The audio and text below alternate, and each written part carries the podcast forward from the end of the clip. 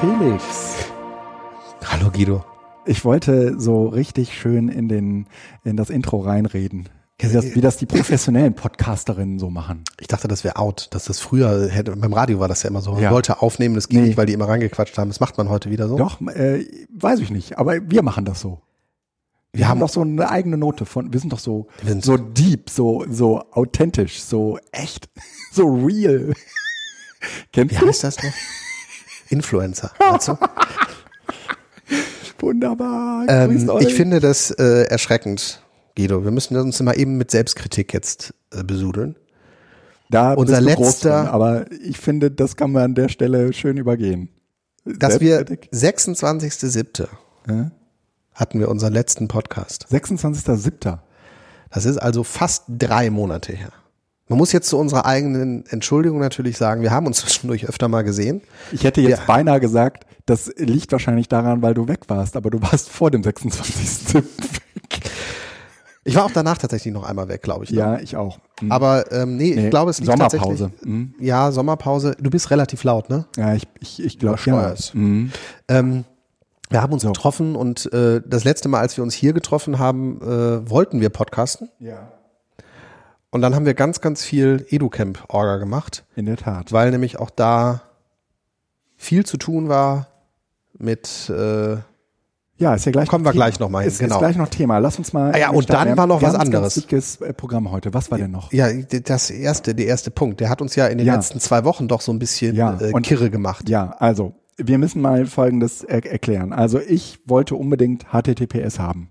Dann hat Äh, ich auch. Ja, Wir. Wir. Wir wollten unbedingt. Und dann hat Felix äh, in so einer Nacht- und Nebel-Aktion äh, d- das, weil er auch da relativ fit ist, so ein äh, Let's Encrypt äh, eingerichtet auf unserem Uberspace-Server. Und dann lief das. Und dann bekomme ich äh, gut, muss man sagen. Muss, ja, das lief auf Anhieb sofort super gut. Und zwar mit dieser Trennung von Anfang an ja, Feeds weiter ohne Ja. und äh, Ja. Webseite mit. Und dann hat es ungefähr einen Monat gedauert. Und dann äh, hat uns iTunes geschrieben, wir haben euch jetzt aus dem äh, Store genommen, weil wir euren Feed nicht mehr erreichen können. Das fällt einen Monat später ein. Es funktionierte aber. Es funktionierte. bis naja, zu dem eben. Punkt. Naja, ich würde, ich habe, wir haben den Feed ja auch ausprobiert in diversen Catchern und der funktionierte immer. Genau. Ja, also auch mit dem HTTPS, auch seit, auch nachdem iTunes ihn schon längst äh, aus dem Store äh, ge geworfen hatte, ging der noch. Und dann, ähm, das geht aber nicht, weil das natürlich ein sehr, sehr zentrales ähm, Medium ist, über das man auch seinen Feed bekannt haben will. Und äh, deswegen haben wir uns irgendwie dahinter geklemmt und, und sind bis heute nicht auf die Lösung des Problems bekommen. Wir haben dann irgendwann HTTPS wieder ganz abgeschaltet. Und dann ging das auch. Also der ist jetzt wieder im Store drin.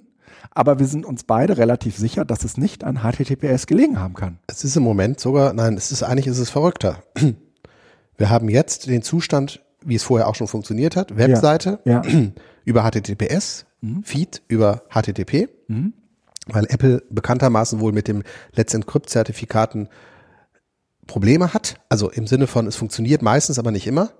Zumindest hatte. Also das müssen wir auch mal dazu Und jetzt sagen. ist es eigentlich so wie vorher, aber du musstest halt den Feed einmal neu, komplett neu einreichen, also Genau. den alten Feed nicht nur aktualisieren, weil das Ja. läuft nicht, sondern komplett neu einreichen und jetzt hat es funktioniert. Das Problem ist, was wir jetzt haben, die 500 äh, Kommentare, die da waren Ja, und die super Rankings. Sind super. Rankings mit fünf Ja. äh, oder sechs oder acht Sternen, ich weiß gar nicht, ich glaube, wir haben, acht Sterne Wertung Mhm. ja auch dabei gehabt. Die sind halt alle weg, weil wir jetzt neu eingereicht haben Ja. werden mussten, weil es sonst nicht gegangen wäre. Und ähm, vielleicht habt ihr ja Lust, Ja, uns äh, da nochmal zu featuren. Weil wir halt tatsächlich im Moment, äh, also eure Podcatcher, also die Podcast-App und die, Soll, die so tun, als sei nichts gewesen. die, denen sollte das nicht auffallen, weil die sich in der Regel den Feed selbst nehmen, also die, die, den Feed von äh, der Webseite, also bildungzukunfttechnik.de. Ähm, und da hat sich nichts verändert. Äh, aber für die, die halt neu nach BZT suchen, ähm, die finden uns im App, äh, iTunes Store jetzt wieder, aber halt unbewertet und ganz weit unten sozusagen. Und das wäre eigentlich äh, schön, wenn man da wieder so ein bisschen Zulauf kriegen würde weil wir halt eigentlich neu angefangen haben. Also mit der 44. Inkarnation von BZT starten wir sozusagen im iTunes Store nochmal neu. Ja, also ich meine, wir hatten schon häufig irgendwie äh, Schwierigkeiten mit dem Feed, aber äh, diesmal ist es so auch so gar nicht nachvollziehbar. Nämlich auch als wir, als das Feed funktionierte und wir das bestehende Feed einfach nur aktualisieren wollten. Heißt das eigentlich der Feed oder das Feed? Hat das Ding gestreikt. Dazu, da, wir sind im Wahlkampf, da werden zu solchen äh, Fragen keine Antworten gegeben. Da begibt man sich auf Glatteis und wird am Ende nicht gewählt. Stimmt. Ne? Nichts sagen ist äh, wahltaktisch klüger. Ne? Also immer schön übergehen und am, am besten über Dinge reden, die so ähnlich sind, als hätte man die Frage missverstanden und am Ende ist die Sprachzeit aufgebraucht. Ich weiß gar nicht mehr, was ich gefragt habe. Ne? Ja. So. Äh, haben wir Themen? Äh, ich fand das jetzt erstmal wichtig ähm, und wir bleiben bei BCT, würde ich sagen. Weil, also einmal die Frage, bitte guckt ja. mal im Store nach, vielleicht ja. könnt ihr da ja noch mal bewerten, damit wir zumindest, also ja. wir hatten tatsächlich nur zwei, ne? Wir hatten zwei Feedback und glaube ich sechs ja, Bewertungen. Also wie auch immer. Wir Aber wenn da wenigstens zwei, drei stehen, damit ja. da nicht null steht, dann werden wir schon ja, mal ganz äh, glücklich. Dann macht das. Das, das ist wie bei eBay. Ja, wenn du da noch nie was verkauft hast, dann bist du auch nie angehört. Genau. Ähm, so, wir und, haben äh, Kommentare. Genau. Und äh, wir wollen uns modernisieren. Ja. Weil äh, jetzt ja digital first, Bedenken second äh, ganz groß ist, wollen wir jetzt einfach äh, uns öffnen und äh, digitaler werden. Ja. Ähm, wir Block geben zu, dass, wir, dass, dass wir da in out. den letzten Jahren etwas äh, konservativ unterwegs waren auch. Hm. Und deshalb, Guido, ich würde dir das überlassen. Okay, also wir haben äh, mehrere, wir haben mehrere Kommentare bekommen und das äh, Problem an den Kommentaren ist schon seit einiger Zeit, dass sie an unterschiedlichen Orten auflaufen.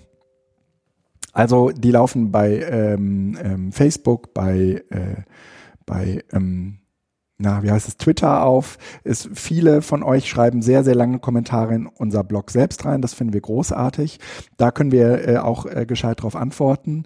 Aber ähm, wir haben uns überlegt, dass wir in Zukunft auch noch Kommentare annehmen wollen, die ihr per per Sprachnachricht an uns sendet. Und dafür haben wir einen Telegram-Channel eingerichtet, deren Link wir in die Shownotes posten und natürlich auch noch über die diversen äh, Kanäle bekannt geben werden, so dass ihr mit einem einfachen Klick dort drauf äh, sofort joinen könnt. Und äh, dort habt ihr dann die Möglichkeit, Sprachnachrichten zu hinterlassen und die uns angenehmen Sprachnachrichten, die uns sozusagen in, in den Verlauf der Sendung passen, die werden wir selbstverständlich oder sie sind von hoher Qualität, was in der Regel immer der Fall war, ähm, werden sie selbstverständlich in der Sendung dann auch ausgestrahlt. Äh, Sprachnachrichten, aber auch einfach Diskussionen rund um die Sendung. Also ich habe äh, öfter jetzt auch dann über private Chats so gehört, boah, da hätte ich gerne was zu gesagt. Ja. Ähm, wenn ihr das hört und dabei das Bedürfnis habt, was zu sagen, schreibt mhm. es da rein. Mhm. Weil vielleicht hört ja jemand anders auch oder mhm. hat die gleiche Frage oder sonst was, sodass man darüber so ein bisschen ja. äh, im Gespräch bleiben kann und wir auch ähm, naja, ja. und, und wir haben, wir, wir haben eben auch festgestellt, dass viele äh, von euch uns zu einem, zu einem Zeitpunkt hören, wo man nicht gerade schreiben kann, weil man auf die Straße guckt oder auf den Rasenmäher oder den Staubsauger. Und äh, in solchen Fällen ist es total gut, wenn ihr mal eben schnell in die Telegram-Gruppe äh, wechselt und das mal eben schnell einsprecht. Dann äh, geht's nicht verloren und es bleibt sozusagen deep und real. Genau. Boah, deep and real. K kennst du nicht äh, Eier aus Stahl von ähm, Böhmermann? Und der hat mal, äh, der hat, der hat mal eine Episode gemacht zu, ähm, also eine, eine Eier aus Stahl-Episode zu, ich komme jetzt nicht auf den Namen, aber es ist irgend so ein Volksmusiker, Volkspop-Musiker äh, aus Deutschland. Ähm, und äh, da fällt ständig das Wort Max Giesinger und die deutsche Industrie kenne ich nicht. es wird verlinkt. Ähm, eigentlich war das, war das ein großes Thema während der Republika WG und da haben wir es, glaube ich, auch schon mal verlinkt. Äh, an dieser Stelle sei herzlichen Dank an, äh, an Ralf, der das äh, damals zu einem neuen Mem gemacht hat. Ähm, Äh, ja, warte, warte. Ich glaube, ich kann sowas mittlerweile auch. Nee, lass es. Es, nee, es sind 22 Minuten, das dauert jetzt. Wir, wir verlinken das und gucken uns das Es ist deep und real, genau. Aber wir wollen euch äh, kurz nochmal eben auf die ähm, auf die äh, Kommentare ähm, auf die Kommentare eingehen. Also einen relativ äh, ausführlichen Kommentar hat der Benedikt geschrieben. Äh, und hat sich mit ähm, einmal an mir abgearbeitet wegen dieser Algorithmenethik-Geschichte und den äh, und nochmal darauf verwiesen, dass es eben auch äh, andere schöne äh, Beispiele gibt, wie zum Beispiel das Hipster-Mädchen, äh, das zu einem Hitlerbot wurde. Und ähm, da haben wir ähm, da haben wir natürlich immer großes Interesse dran, wenn ihr uns solche Verbindungen liefert. Und dann äh, hat ähm, Benedikt aber auch noch zu äh, Felix äh, äh, annotiert und irgendwie gesagt, hier, ähm, das mit äh, dieser, dieser Analogie, die du äh, gebracht hast, ja, zwischen, was war das, äh, den, den Tesla-Autos und dem Bildungssystem, ne? Ja. Also das hatte ich auch übernommen, aber da ging mhm. es drum, genau. Da ähm, haben wir auf jeden Fall im Blog nochmal zu geantwortet.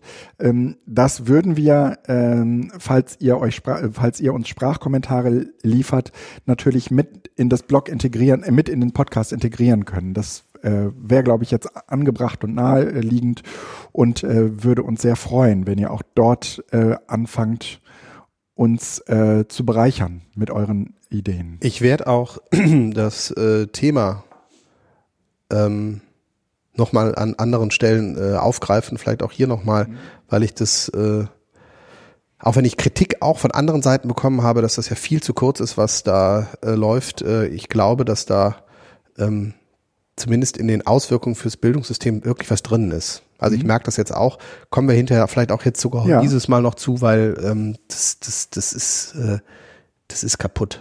Aber das ist, das sind wir, das, ja. das wissen wir schon.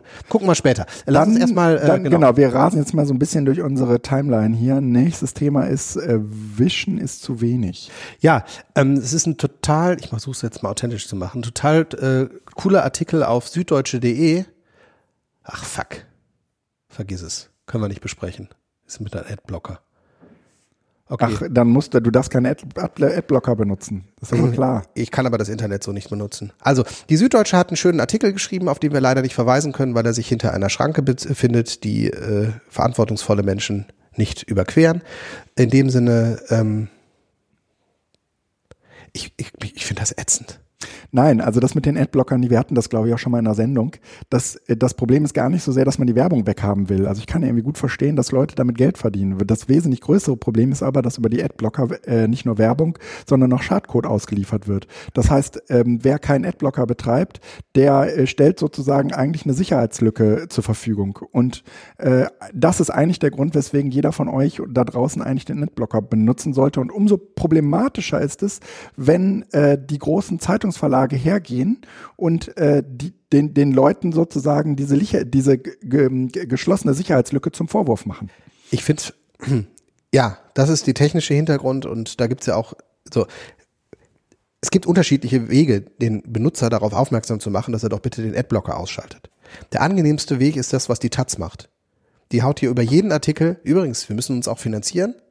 Taz zahle ich, tue ich schon, ja. mehr Infos. Das heißt, eine ja. kurze Info nervt auch, weil es jedes Mal so ein, so ein ja. Layover ist, aber äh, ich weiß, warum sie es machen und sie bieten mir die Möglichkeit zu sagen, ich zahle schon, ich zahle Taz tatsächlich jeden Monat einen kleinen Obolus. Mhm.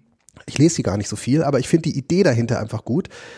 Nächste Stufe, die mit einem Nahfaktor schon versehen ist, der nahe an der Grenze ist, ist Spiegel, mhm. die jetzt einfach im Moment alle Nase lang, alle zehn Sekunden einen Layer drüber hauen. Sie nutzen immer noch einen Adblocker. Hm, da kann man nicht, nichts mehr sehen. Ich kann den zwar wegklicken, ja. aber der kommt immer wieder.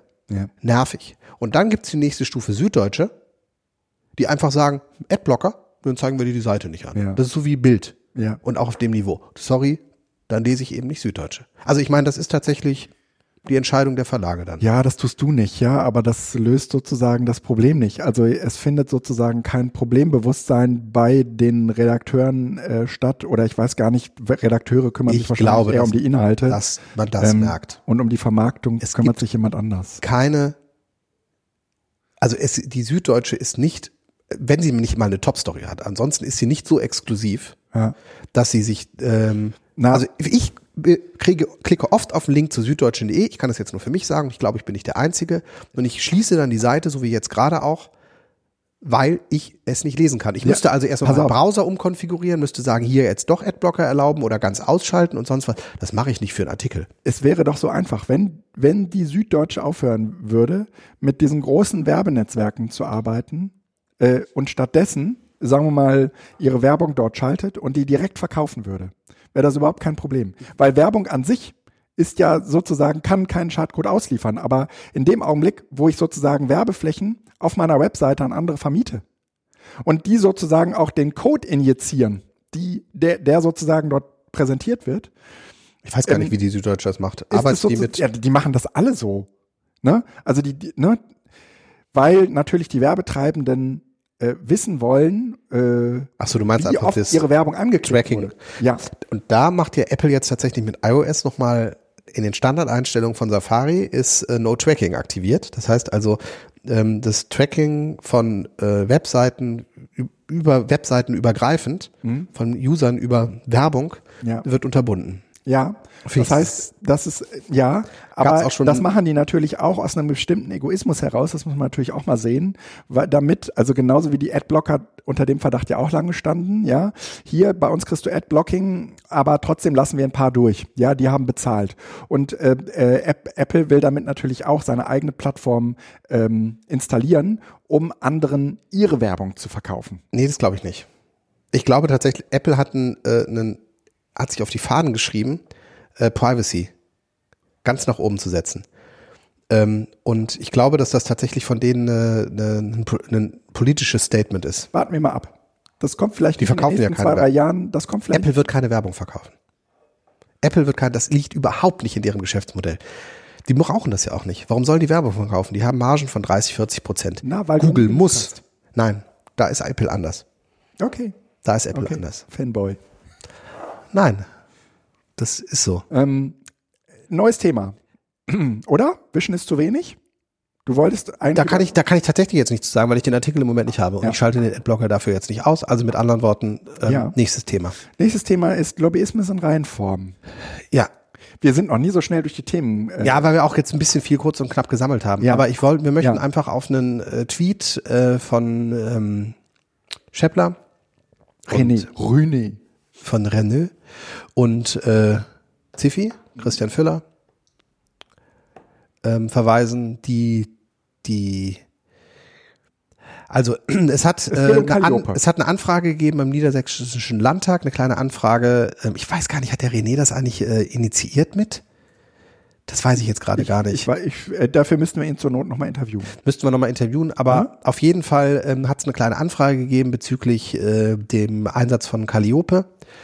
Und äh, es hat ja immer schon, äh, na, wie sagt man das, ähm, Bedenken gegeben bezüglich der Verstrickungen, in denen dieses Projekt irgendwie gefangen Ja. war. Wir haben hier auch schon drüber gesprochen. Ich war ja am Anfang skeptisch, ähm, weil ich das irgendwie komisch fand. Erst sollten es alle kostenlos kriegen, dann sollten sie es kaufen und äh, das war noch mit Crowdfunding, aber andererseits gab es Millionen auf der äh, für andere Dinge. Also irgendwie so eine sehr seltsame Mischung, wo man eigentlich von Anfang an hätte extrem hellhörig werden müssen. Das Crowdfunding-Projekt stellt sich nämlich jetzt im Nachhinein raus, war kein Projekt, wo es ums Crowdfunding ging, sondern vor allen Dingen ein Projekt, um sich so als Graswurzel-Initiative irgendwie zu präsentieren. Also wir machen hier auch Crowdfunding und wir sind bei Kickstarter oder wo die das gemacht haben. Ähm, ja, die Verstrickungen sind äh, brutal, weil nämlich ähm, zum Beispiel mit der Frau Joost äh, jemand da drin sitzt, äh, der äh, Jesche Joost, die ist, äh, das ist die, das ist so eine Professorin von diesem Google-Institut, oder? Genau, die äh, auf dieser äh, Ebene, auf verschiedenen Ebenen äh, dieses Projekt begleitet, nämlich einmal als Professorin von der Uni, um so einen objektiven Charakter dem Ganzen zu geben, als Unternehmerin, ähm, als Beraterin und als Lobbyistin von Google. Und ähm, diese Verstrickungen sind, also ich meine, Calliope, selbst die, die am Anfang damit mal beteiligt waren, es gibt so ein paar, die finden das total super, aber alle wissen inzwischen eigentlich, ähm, Da müssen wir nochmal dazu sagen, das macht das Projekt nicht schlechter. nein, Das aber Projekt das, selber ist ja eigentlich echt gut. Es macht aber das Projekt kaputt, das ist das Problem. Das, das, äh, Weil- also, zumindest riecht es fishy. wir ja? reden inzwischen, wenn wir über Calliope reden, hat jeder im Hinterkopf Lobbyismus. Das hat man tatsächlich geschafft, in diese Richtung zu bringen. Nicht alle. Okay, dann ich habe jetzt gerade jeder gesagt und meine aber nicht alle. Ähm, es liegt zumindest sehr, sehr nah. Und ähm, es ist schade für diese Idee und für dieses Projekt. Total. Ähm, ich glaube, dass wir mit äh, Arduinos und sonst was auch sehr, sehr gut solche Sachen hätten machen können. Ja. Also, dass diese ganze Power, die da reingesteckt worden ist, aber egal, da müssen wir, das ist zumindest ein klassisches Ding, wo, hier, wo ein Unternehmen versucht, über die Hintertür in die Schulen reinzukommen und Technik zu machen. Und Gut, damit das, macht, das machen andere auch, oder? Nicht ich, deshalb über die Hintertür. Hm. Natürlich hat Apple ein Interesse, dass die äh, iPads an die Schulen kommen. Ja. Aber die verkaufen das nicht so, als wenn es eine Graswurzelgeschichte wäre. Ja, ja, ja. Sondern die sagen, wir würden gerne, und das ist das beste Lernen, was wir machen können, und deshalb promoten wir das hier. Das hier ist aber hintenrum. Und zwar so, ah, komm, wir unterstützen das jetzt und dann, und das ist, äh, ähm, ich, ich weiß, ja, wir müssen, also wir, wir können nur wieder darauf verweisen, was wir hier ja schon mal hatten, äh, Schule, Lobbyismus äh, und die Unabhängigkeit, ja. den Podcast, ähm, den wir aufgezeichnet haben. Ähm, naja, wo wir auch festgestellt haben, eigentlich ist das ja nichts Neues kaputt. in den Schulen. Es passiert sozusagen an allen Ecken und Enden, weil sich die äh, großen Konzerne zunutze machen, dass es dem Bildungssystem so schlecht geht beziehungsweise das Bildungssystem so viele Fragen, nein, das Bildungssystem stellt sich diese Fragen noch nicht mal, weil klar ist, dass sich dieses Bildungssystem Fragen ja, stellen das muss. Das Bildungssystem ist eh scheiße, weil es ist ja gar nicht, es sind ja eigentlich eher die, die einzelnen Individuen, die dort handeln, die sich diese Fragen nicht stellen. Ne? Doch, und das ist das Problem. Die einzelnen Leute haben diese Fragen durchaus, was passiert hier eigentlich, aber die schieben sie auf Seite. Die Schule an sich stellt sich die Frage der Digitalisierung auf einer systemischen Ebene nicht sondern das wird auf einer rein ähm, substituierenden Ebene so ein bisschen gedacht, wie können wir denn das, was wir hier haben, irgendwie mit Digitalisierung noch ersetzen? Ganz hip ist im Moment das SAMRE-Modell. Substitution, äh, Edition, weiß ich nicht. Gibt es ist so ein, so ein, so ein, so ein Prozessmodell, wo es darum geht, ähm, die äh, äh, ähm, ja, ich, ich bin ja im Moment ein bisschen, ich habe mich reingelesen und finde das alles ein bisschen skeptisch. Ähm, deshalb muss ich gucken, wie ich das jetzt neutral formuliere. Ähm, wie man die, ähm, den Wandel eines klassischen Systems äh, äh, kontrolliert begleiten kann.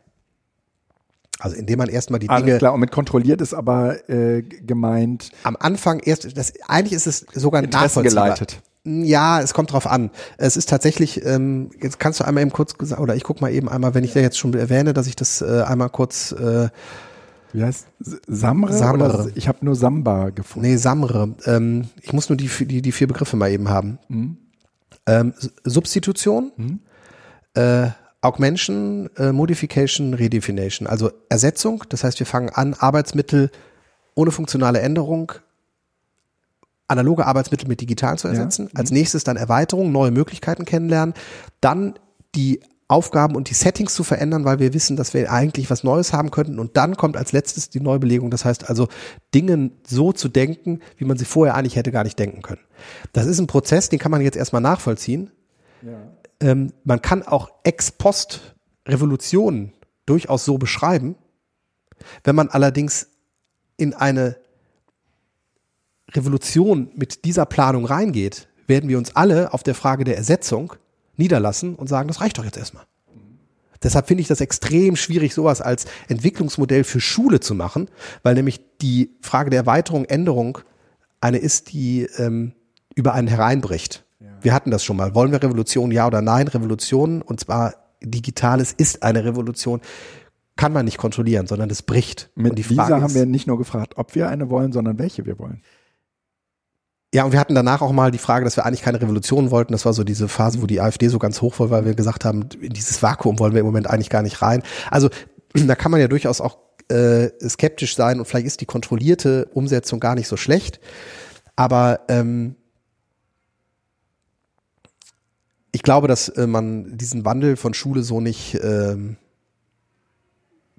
planen kann. Mhm. So, ähm, jetzt muss ich mal eben kurz gucken. Mhm. Genau, und die Schulen stellen sich eben diese Frage der Digitalisierung nicht und da stoßen halt diese Unternehmen dann rein mit ihren Lösungen. Und die Schulen sind ganz froh, dass es äh, Leute gibt, die äh, erstens finanzkräftig genug sind und äh, zweitens denen man noch zutraut, sie könnten einen wirklich dabei unterstützen. Ne? Und die im Zweifel Verantwortung übernehmen und sagen, nee, das ist gut, das macht er jetzt erstmal. Und dann sage ich, oh, okay, alles klar, müssen wir es nicht machen. Ähm, für mich steht da noch was anderes hinter. ähm, die Schule hängt extrem stark ähm, an diesen Begriffen der sozialen ähm, Gleichberechtigung. Ja. Das muss ich jetzt ganz kurz erklären. ähm, Schule soll ja genau dazu führen, das ist ja ihre ursprüngliche Definition und die finde ich auch gut, ich wiederhole, das finde ich gut, dass sie sozusagen aus den unterschiedlichen Schichten die Leute zusammenholt, damit sie gemeinsam an sich so ein Level erarbeiten. Demokratisches Grundbewusstsein, Kommunikationsfähigkeit untereinander, egal ob man ähm, äh, ein paar hunderttausend im Monat verdient oder äh, nur tausend Euro, also die Elternhäuser. Einfach um so ein, so ein, so ein so, ja, voneinander lernen. Ja. So. Das Problem ist, wir stehen jetzt vor der Frage der Digitalisierung und stellen fest, wir brauchen Endgeräte in der Schule. Bring your own device. Nein, das geht doch alles gar nicht können doch nicht, es können doch nicht sein, dass die Schüler alle mit unterschiedlichen Geräten da sitzen.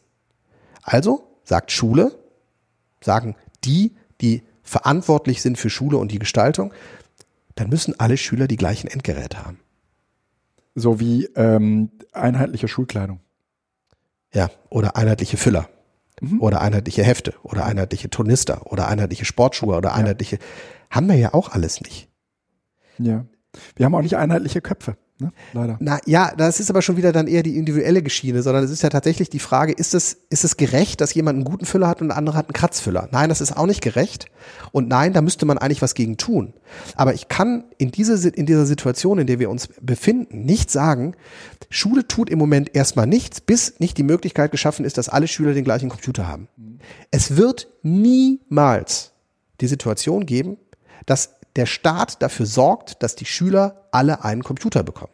So wenig wie der Staat dafür gesorgt hat, dass alle Schüler einen Füller bekommen. Ja. Weil dieser Füller wird im Zweifel so schlecht sein, dass man ihn nicht benutzen möchte. Und ich möchte keinen Computer haben, der staatlich gekauft wird für Bildungsaufgaben. Das heißt, es ist definiert worden irgendwann mal, was so ein Computer können muss und dann baut man den und gibt den den Schülern und dann kann der diese Dinge. Aber es ist kein Computer in dem eigentlichen Sinne. Keine Universalmaschine. Mhm. So. Mhm. Und vor allen Dingen nicht personalisierbar, weil mhm. es muss natürlich alles auch geregelt sein, es muss datenschutzrechtlich sauber sein. Sonst, ja. Du kannst ja, also ja, eigentlich ja. nichts mitmachen. Und das ist im Moment, also solange sich die Entscheidungsträger auf dieser Ebene ähm, in solche Gedankenkonstrukte reinrennen. Also die KMK hat beispielsweise empfohlen, dass man dafür sorgen sollte, dass die Schüler alle die gleichberechtigten Zugang zu digitalen Medien haben. Was bedeutet, alle Schüler kriegen den gleichen Computer.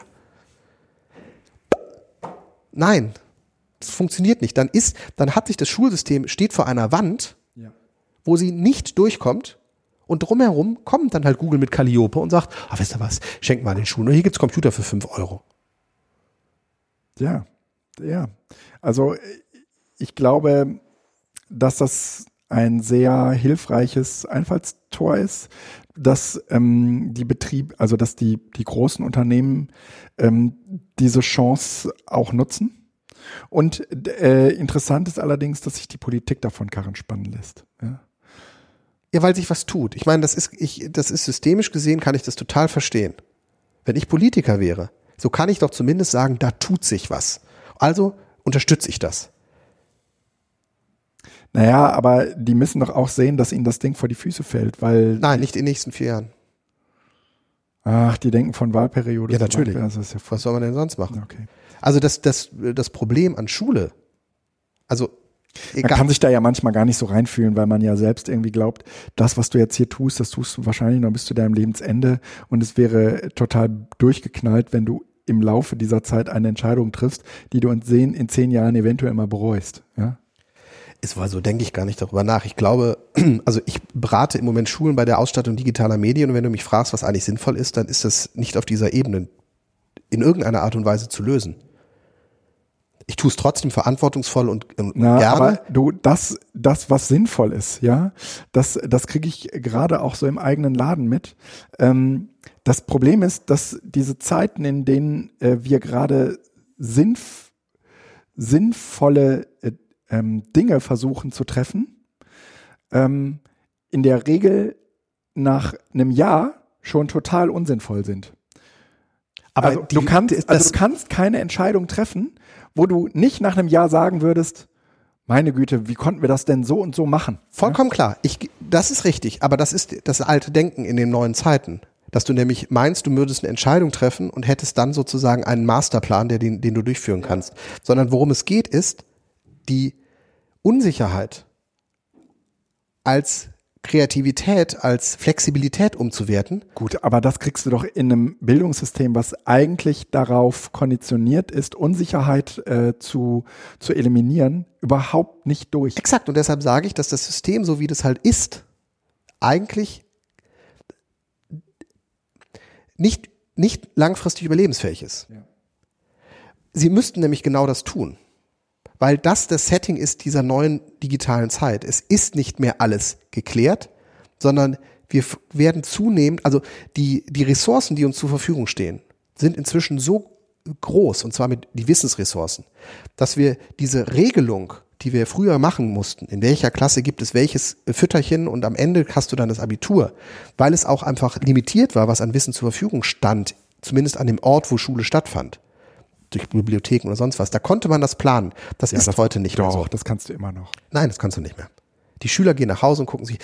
Die Schüler lernen fürs Abitur. Du, das kannst du denen im Zweifel verbieten. Nein, das kannst du eben nicht mehr. Spätestens zu Hause nicht mehr.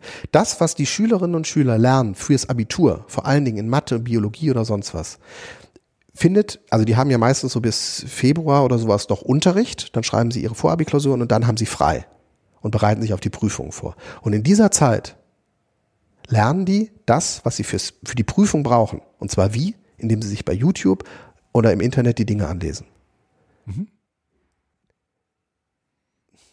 Das, was sie vorher in der Schule gemacht haben, ist vor allen Dingen das, dass sie die Themen mal angesprochen haben. Aber Ist das so? Ich, ja, gu- gut. Also der- der- den Status, Mein, mein Abitur ist zu lange her. Dafür. ja, das ist, kannst du nicht vergleichen. Das ist heute anders. Also ist wirklich so. Das ist einfach YouTube und äh, Online-Videos haben. aber das ist doch super. Ja, aber die Frage kannst du dir auch als nächstes stellen, wofür brauchen wir denn dann den ganzen Rest noch? Warum machen wir denn vorher drei Jahre lang dieses Hickmack? Hickmack? Ja, warum? Weil, ähm, weil, weil man, weil brauchen man, nicht- weil man irgendwie zwei Jahre wenigstens noch warten sollte, bis man Abitur macht. Okay, aber gibt es denn nicht sinnvollere Projekte dann, die man dann irgendwie machen kann? Die Schule an sich mit diesem Abitur und Zertifikat ist äh, Wie? Die machen nicht, die machen im Abitur nicht das, was die die letzten zwei Jahre gelernt haben? Doch, aber sie, die das, was sie, die, die, nein, im Unterricht lernst du nichts. Im Unterricht kriegst du eine Struktur vorgestellt. In der Regel, in der Oberstufe. Themen, Zusammenhänge der Themen. Und wenn du in die Themen einsteigen willst, dann musst du das, hinterher machst du das vor der Prüfung nochmal, indem du dich da richtig reindenkst. Und das machst du in der Regel übers Internet. Okay. Dann sind die doch bestens vorbereitet für die Uni. Ja, Ja, aber das ist- das, das Gegenteil wird, das Gegenteil wird eigentlich immer behauptet. Ja, weil natürlich die Schule das auch nicht wahrhaben möchte. Das ist genau das gleiche wie. Na, äh, aber die der- Uni will es doch eigentlich wahrhaben, aber die Uni sind doch in der Regel diejenigen, die sagen, äh, die, die kommen vollkommen unvorbereitet von der Schule auf die Uni und müssen erstmal lernen, selbstständig zu arbeiten. ähm, vor dem Abi haben die das in der Regel aber getan. Ja? Aber Okay. das ist die Frage, ob das reicht. Ne? Okay. Ja, Können wir mal eben kurz Pause machen? ja, eine Pause, okay. Es geht weiter. Sind wir wieder da? Ja, ja, wir sind wieder auf Sendung. Das ist nur, weil ich mal eben kurz ab austreten musste, Ja. ist die Le Liste der äh, Themen jetzt nochmal wieder länger geworden. Nein, ich habe nichts reinge reingemacht. Du, du hast wahrscheinlich die letzten zwei Stunden nicht mehr drauf geguckt. Da ist schon was. Hast du währenddessen noch hier gemacht? ja, ja, ja. Okay. Ähm, Äh, du willst noch was sagen? ja, ich wollte einfach noch das ähm, ähm, nochmal von Anfang dieser dieses Podcasts und in der letzten haben wir es eigentlich auch nochmal ausführlicher gemacht. Ich habe gerade tatsächlich Schwierigkeiten ähm, in dieser ganzen Melange von, von, von Lobbyismus, von Digitalisierung, von Schule, Funktion gesellschaftlicher Art, ähm, Teslaisierung, ähm, also was Tesla für die Autobranche ist, ähm, was, was wird der Sargnagel für die Schule sein? Ach, den gibt's nicht. Den, den gibt's nicht. Es wird also das, äh, den wird's nicht geben. Definitiv nicht. So ein System bricht nicht ein. Nein, aber die Frage ist, was passiert? Also es gibt ja verschiedene Entwicklungsszenarien, was mit Schule passieren könnte. Wir erleben heute schon, dass die Bedeutung von Schule ähm, als Zertifikatsersteller äh, Du meinst das Abitur als Zertifikat? Abitur, mittlere Reife ja. und so weiter noch absolut dominant ist. Also im Sinne von, da kommt keiner dran vorbei. Ja. Aber in gewissen Teilen schon so in Frage gestellt wird, dass klar wird, das ist kein Selbstläufer. Zumindest nicht in digitalen Zeiten weil die Exklusivität der Inhalte die Schule bisher halt auch ausgezeichnet habe. Also du hattest ja da nicht nur, bekamst ja da nicht nur das Zertifikat, sondern es war eigentlich auch der einzige Ort, wo du die Inhalte bekommen hattest, um das Zertifikat zu bekommen. Na, das ist eine staatliche Aufgabe, die wird der Staat sich so schnell nicht nehmen lassen. Das ist auch gut so. Das wird, ist aber eine andere, das ist eine rechtliche Frage. Das ist nämlich die Frage, führen wir die, haben, also halten wir weiter an der Schulpflicht fest oder nicht?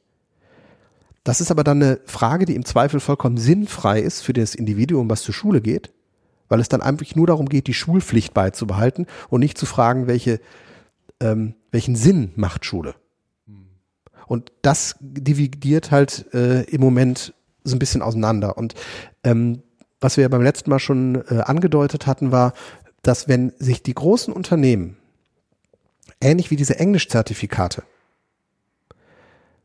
zusammenführt, äh, zusammensetzen und würden ähm, Bildungszertifikate ausstellen für verschiedene Themen, vielleicht sogar für Fächer. Ich glaube aber eher, dass sie themenorientiert sind und fachübergreifend sein werden. Ähm und die international angeboten werden. Und die Schülerinnen und Schüler sich sozusagen online für solche Kurse anmelden können, die machen können. Und Unternehmen auch auf Basis dieser Zertifikate dann einstellen. Dann entsteht plötzlich eine ähm, Struktur, die staatenübergreifend ist, die international ist und wo der Staat im Grunde genommen nichts mehr gegen machen kann. Weil die Wirtschaft ist unabhängig. Die Wirtschaft ist nicht abhängig, also die, die Einstellungen der Wirtschaft, weil sie ist ja frei, ist nicht abhängig von Zertifikaten, die der Staat ausstellt. Sie hat sich jahrelang darauf verlassen. Aber wenn ich als Unternehmen ja. heute schon sage, es reicht mir nicht, wenn du Englisch-Abitur hast, sondern ich möchte gerne, dass du dieses Englisch-Zertifikat von Uni Oxford oder sonst was auch gemacht hast. Das kann man ja auch hier in Deutschland machen. Mhm. Ähm, dann ist das ein erster Schritt in diese Richtung. Und wenn es dann Zertifikate geben sollte, beispielsweise über Rechnungswesen oder Quadrocopter bauen oder ähm, äh, äh, Interpretationen von, von Kunstwerken oder ja, Kunstgeschichte. Aber guck dir doch mal die bisherigen Zertifikate an, die sind doch wesentlich allgemeiner gehalten. Also du machst irgendwie, überleg dir, du machst irgendwie. Aber du stellst danach noch Bachelor in irgendwas und das heißt ja noch lange nicht, dass du dann auch nur in irgendwas arbeiten darfst, sondern du hast einen Bachelor und du hast damit irgendwie eine akademische Zugangsvoraussetzung, mit der du äh, eigentlich alles andere auch machen könntest. Also mit anderen Worten, eigentlich ist das Zertifikat überflüssig. Es äh, attestiert dir nur, dass du mal was gemacht hast. Es Zertif ist, ähm, ähm, wie hast, wie hast du es genannt? Es attestiert dir nur, äh, dass du, sagen wir mal, abstrakt gedacht hast. Aber in welchem Fach ist eigentlich egal. Selbst das nicht mal, weil äh, das, was du jetzt ja assoziierst, Und ist das. Ich würde sogar sagen, das macht überhaupt keinen Sinn, das so stark zu ähm, auszudifferenzieren, Zertifikate, weil äh, wir ja heute schon der Meinung sind, dass viele der Berufe, für die wir unsere Kinder fit machen, zu dem Zeitpunkt, wo die, die ergreifen, noch gar nicht da sind. Oder umgekehrt, ähm, dass viele heute einen Beruf haben, mit dem keine Sau mehr was anfangen kann, weil es keine Berufsbezeichnung dafür gibt.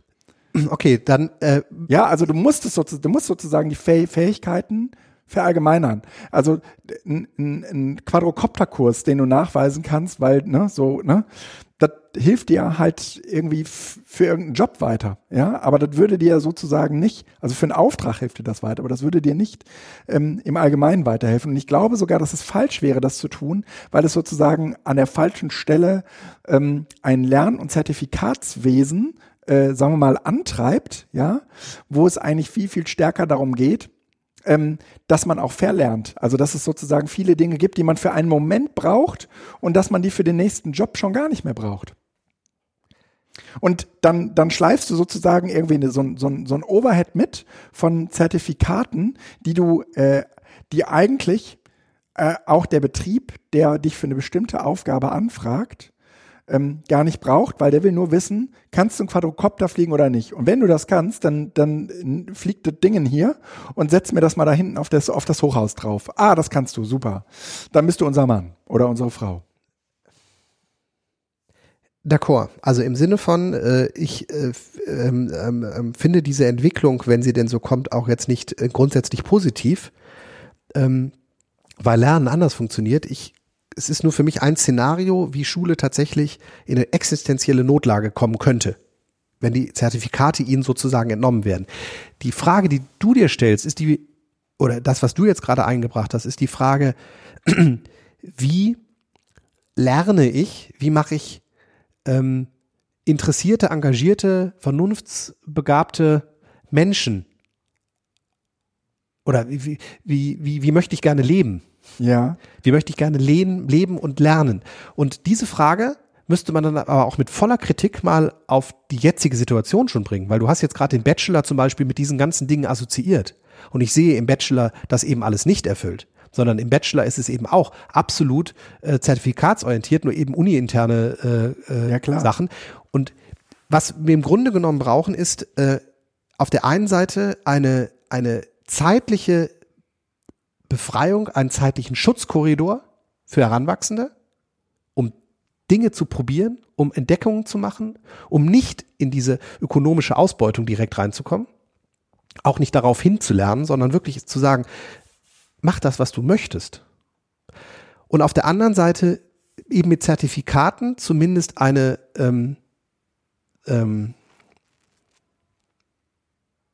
in irgendeiner Form standardisierte Klassifizierung machen zu können, ist es der richtige Mann oder nicht. Das heißt nicht, dass es nicht am Ende nochmal ein Assessment Center gibt. Die, die werden eh, also die sind ja selbst an Unis inzwischen schon drin. Dass du eigentlich, du kriegst heute keinen Job, ja. selbst auf Basis des Englischzertifikats nicht, weil der Typ oder die Uni wissen möchte, wie ist der denn wirklich drauf. Ja. Und ich glaube, dass es ein Fehler ist, die, die, die, das Bildungssystem auf das Ausstellen von Zertifikaten zu reduzieren. Das ist aber ihre Hauptaufgabe. Das mag so sein. Äh, und das mag auch der Grund sein, weswegen die Leute in die, in die Schule gehen.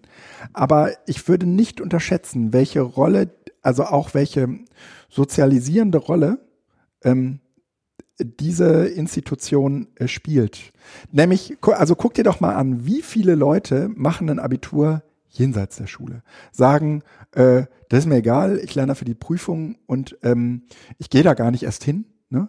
Ich mache das, mach das dann äh, über über irgendeinen so, einen Anbieter und dann lasse ich, dann gehe ich halt äh, an irgendeine Schule und äh, mache halt die Prüfung. Das äh, führt mich übrigens zu dem nächsten sehr sehr spannenden äh, Thema, das äh, auf unserer Liste steht, nämlich Berlin Rebel High School.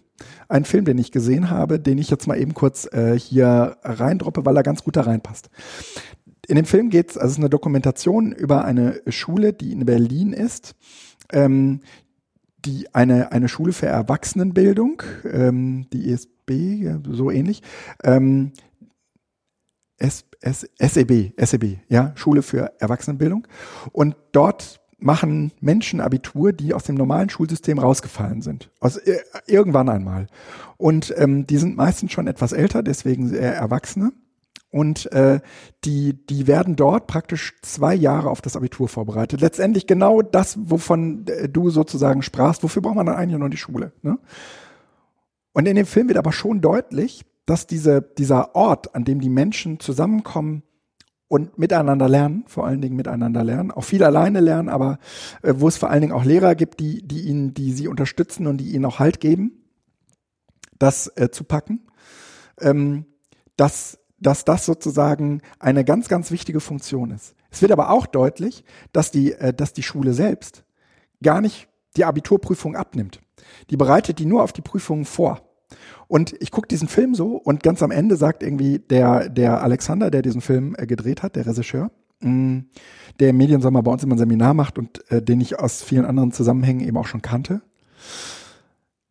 das Spannende, und das ist mir gar nicht so klar gewesen, an dem Film ist gar nicht so sehr, dass die Leute da ihr Abitur machen, sondern das Spannende ist eigentlich, dass die Leute, die mit ihnen für das Abitur lernen, nicht diejenigen sind, die ihnen die Prüfung abnehmen. Und dass diese, dass diese sozusagen Entkopplung, ja, total wichtig äh, ist für den Erfolg dieser Schule. Ähm, und mir ist es gar nicht so klar gewesen, dass es überhaupt ein Problem sein könnte. Aber das ist das entscheidende Problem. Wenn in, wenn, wenn die, wenn die in der siebten, in der fünften, in der welcher Klasse auch immer, ja, für eine Englischklausur lernen und die Lehrerin, die das mit, die ganze Zeit mit ihnen macht, auf einmal diejenige ist oder derjenige ist, der mit ihnen, also der, der, der sie prüft, dann entsteht sozusagen, dann bricht dieses Vertrauensverhältnis. Und das ist für diesen, diesen, diesen, diesen sozialisierenden Prozess, in dem sich Schule eigentlich arrangieren könnte, total wichtig. Das heißt, eigentlich müsste man diese Zertifikate irgendwo nach außen geben und die müssten das machen, um den Bogen jetzt wieder zu kriegen. Und die Schule selbst müsste die Leute eigentlich dafür fit machen. Und was in diesem Film passiert ist, da ist halt irgendwie dieser Lehrer, der mit denen zittert, ja, der, der mit denen wie, als sei er der Vater, ja, zu dieser Abiturprüfung geht, der sich irgendwie, der sich nochmal irgendwie abends mit ihnen hinsetzt und alles durchgeht, ja, der, der irgendwie mit, mit ihnen für die Prüfungen übt. Und das macht dir so eine Gänsehaut, weil das ist so ein, ein unglaublicher Moment, auch so eine pädagogische Sternstunde, äh, die, glaube ich, vielen Pädagoginnen und Pädagogen total leicht fallen würde, solange sie nicht in der Rolle sind, am Ende doch das Arsch zu sein, was dich durchfallen lässt oder nicht. Ja? Ähm. Also du kannst dich sozusagen mit ihnen auf die gleiche Seite stellen. Ja? Also ich persönlich kenne es ja aus der eigenen Betroffenheit. Ich habe so Abitur gemacht. Ich, ich habe, ja, als Waldorf-Schüler kamen die externen Prüfer. Okay. Ja. Da saßen zwar auch noch meine Lehrer mit dabei. Das ja. heißt, ich wusste so ein bisschen, okay, also es ist so ein bisschen, bisschen anders noch. Ja ähm, aber von der Tendenz her. Die mündlichen und die schriftlichen Prüfungen wurden von externen Lehrern, von staatlichen Lehrern mhm. abgenommen mhm. und die äh, Waldorflehrer haben halt sozusagen uns vorbereitet bestmöglich. Mhm. deshalb kenne ich das vom Gefühl her. Und das ja, ist irre, das oder? ist gut. Und das Lustige ist, wir haben mit dem Zentralabitur genau diese Tendenz in der Oberstufe. Ja, ja, genau. Wir haben im Prinzip die. die wir machen zwar schon noch äh, Vorklausuren, die vor allen Dingen Übungscharakter haben und ich persönlich habe in den Vorabi-Klausuren also nicht nur in der Vorabi-Klausur, sondern in den Ab Klausuren im Abitur, immer, sobald es möglich war, die Klausuren genommen, die auch im Abi hinterkommen, halt aufgabentechnisch reduziert, weil die halt nur die Hälfte der oder ein Drittel der Zeit haben wie auch hinterher, aber damit die an dieses Format sich gewöhnen, damit ich mich auch als Lehrer immer befreien konnte und sagen konnte, es geht jetzt nicht darum, ob die Aufgabe gut gestellt war oder nicht, das sind die Aufgaben, die euch erwarten können und ihr müsst euch darauf vorbereiten. Mhm. Ich kann verstehen, dass du die Aufgabe nicht verstanden hast. Mhm. Aber du musst lernen, diesen Aufgabentypus zu verstehen, weil das ist das, was dich hinterher erwartet. Also deshalb ist tatsächlich die Oberstufe so ein bisschen, kann man zumindest darauf ähm, mehr und mehr machen. Ja, in der Tat. Ich sage auch nicht, dass Schule ähm, und auch das Abitur als Zertifikat überflüssig werden. Aber es muss ein ganz anderes Setting sein. Und diese Vermischung, die wir eben im, im Moment haben, die ist, die macht das Lernen auch langweilig. Weil du nämlich weißt, es geht eigentlich darum, dem Lehrer zu gefallen und nicht darum, die Inhalte zu verstehen. Das heißt, du hast eine, eine, eine ganz blöde Mischung. Wir müssten also eigentlich, es wäre auch eine Sache, Klausuren abschaffen, die vom Lehrer gestellt werden. Und das, was wir ja, eigentlich schon haben, auf diese Prüfungssituation vorbereiten. Zentralen Abschlussprüfung nach der zehnten Klasse wir haben die Lernstandserhebungen in der achten Klasse, in der Sekundarstufe 1. Und wir haben das Abitur am Ende, also das ist nun das echte Zertifikat, ähm, der 12., 13. Klasse. Wenn man dazwischen die Anzahl der Klausuren und Tests radikal reduzieren würde und nicht als festen Baustein hätte, sondern Pass mal auf, Leute, was haltet ihr davon, wenn wir jetzt nochmal einfach eine schriftliche Übung auch machen? Ich nehme einfach eine alte Problem Klausur. ist gar nicht so sehr, sie zu reduzieren, sondern das Problem Doch. ist, sie zu, zu äh, versetzungsrelevant zu machen. Beides. Die Anzahl der Arbeiten, die die Kinder pro Halbjahr schreiben, liegt in den Hauptfächern zwischen drei und vier. Das ja. heißt, in faktisch ja. schreibst du alle sechs Wochen eine Arbeit. Nee, äh, die, die schreiben ja zwölf Arbeiten, die haben ja mehrere Hauptfächer. In einem Fach, ja, natürlich, so. Ja. Aber für ein Fach gesehen. Das heißt, du hast, ja. du hast überhaupt keine Zeit. Du, also das Denken innerhalb des Lehrerkollegiums ist, shit, Die schreiben in drei Wochen schon wieder die nächste Arbeit. Ich muss jetzt gucken, dass ich das und das Thema noch durchkriege, damit Ja. ich das testen kann, weil die Arbeit habe ich letztes Jahr schon geschrieben. Das ist total lernkaputtmachend. Und äh, in dem Sinne ist dieser, dieser Film, ich habe das äh, den, den Trailer gesehen und äh, einmal durchgesäppt, ähm, spannend, weil eben auch ähm, damit einhergeht, eine vollkommene Demokratisierung halt der Schulstruktur. Total. Jeder hat eine Stimme, egal ob Lehrer oder Schüler. Es gibt Ja. keine Schulleitung, es gibt keinen äh, Chef. Ja. Natürlich wissen alle, dass es jemanden gibt, der morgens die Schule aufschließt und dass es Menschen gibt mit größerer oder anderer Verantwortung als Einzelne. Es muss es sein, Mhm. aber nicht so im Sinne von Order die Mufti. Nee. Und ähm, so kann es funktionieren. Aber eben nicht mit Schulpflicht. Das, genau, die haben keine Schulpflicht. Die müssen So, da nicht hin. und wenn du jetzt sozusagen das mal weiterdenkst, dieses Setting, was Mhm. du da über den, den Film äh, Berlin, Berlin Rebel High School hast, das funktioniert nur ohne Schulpflicht. Das heißt, das, was du dir als systemische Frage stellen müsstest, ist, löse ich die Schulpflicht auf? Weil nur dann kann ich sowas bewirken. Das funktioniert nur in der Erwachsenenbildung. ja. ja. Oder in vollkommen schräg laufenden äh, Schülern, die halt irgendwo sich mit so einem äh, Abitur halt selbst vorbereiten und dann an eine staatliche Schule gehen. Da gibt's Und ja dann auch. kannst du es auch schaffen, dass die Kinder aus den, sagen wir mal, ökonomisch schlechter gestellten Familien eine Chance haben, ein Abitur zu schaffen. Und dass es nicht so selektiv ist, wie es im Moment ist. Ja, oder eben auch nicht, weil die schlechter gestellten Familien sagen werden, möglicherweise, pass mal auf, es ist mir jetzt wichtiger, Nein, weil es nicht mehr abhängig ist von den Familien, weil das abhängt von den Lehrern. Weil, weil, die, weil, die, weil, die, weil die Schule sozusagen ein, ein Ort werden könnte, der sozusagen die, die destabilisierenden ähm, Faktoren in den Familien aufhängt. aber die Schüler müssen sich erstmal entscheiden, an die Schule zu gehen. Wenn wir keine Schulpflicht haben. Und an dem Punkt brichst du schon. Ich weiß nicht, wie viele Schüler ich beraten habe, gerade so Anfang der Oberstufe, wo jetzt auch die Schulpflicht ja schon weg ist. Und gesagt habe, du arbeitest zu viel. Du jobbst hier, du machst das, du machst, bist am Wochenende da und du wunderst dich, dass die Klausuren nicht funktionieren. Du arbeitest zu viel. Ja, aber ich, ich, ich brauche ein bisschen Geld. Äh, Dann fängt man eben an so mit diesem Vernunft, ja, aber das Geld, was du jetzt sozusagen verdienst, das wird dir hinterher in mehrfacher Menge fehlen, weil du nicht die Zeit nimmst, dich auf deine Sachen zu konzentrieren, die im Moment dein Hauptjob sind. Das ist die Schule und das. Das heißt, gerade ökonomisch Schwächere werden möglicherweise tendenziell eher dann nicht in die Schule gehen. Das ist ein Problem. Wenn du nämlich die Schulpflicht Aber auflöst, es gibt eine pädagogische Situation, die das auffangen kann. Die gibt es halt im Moment nicht.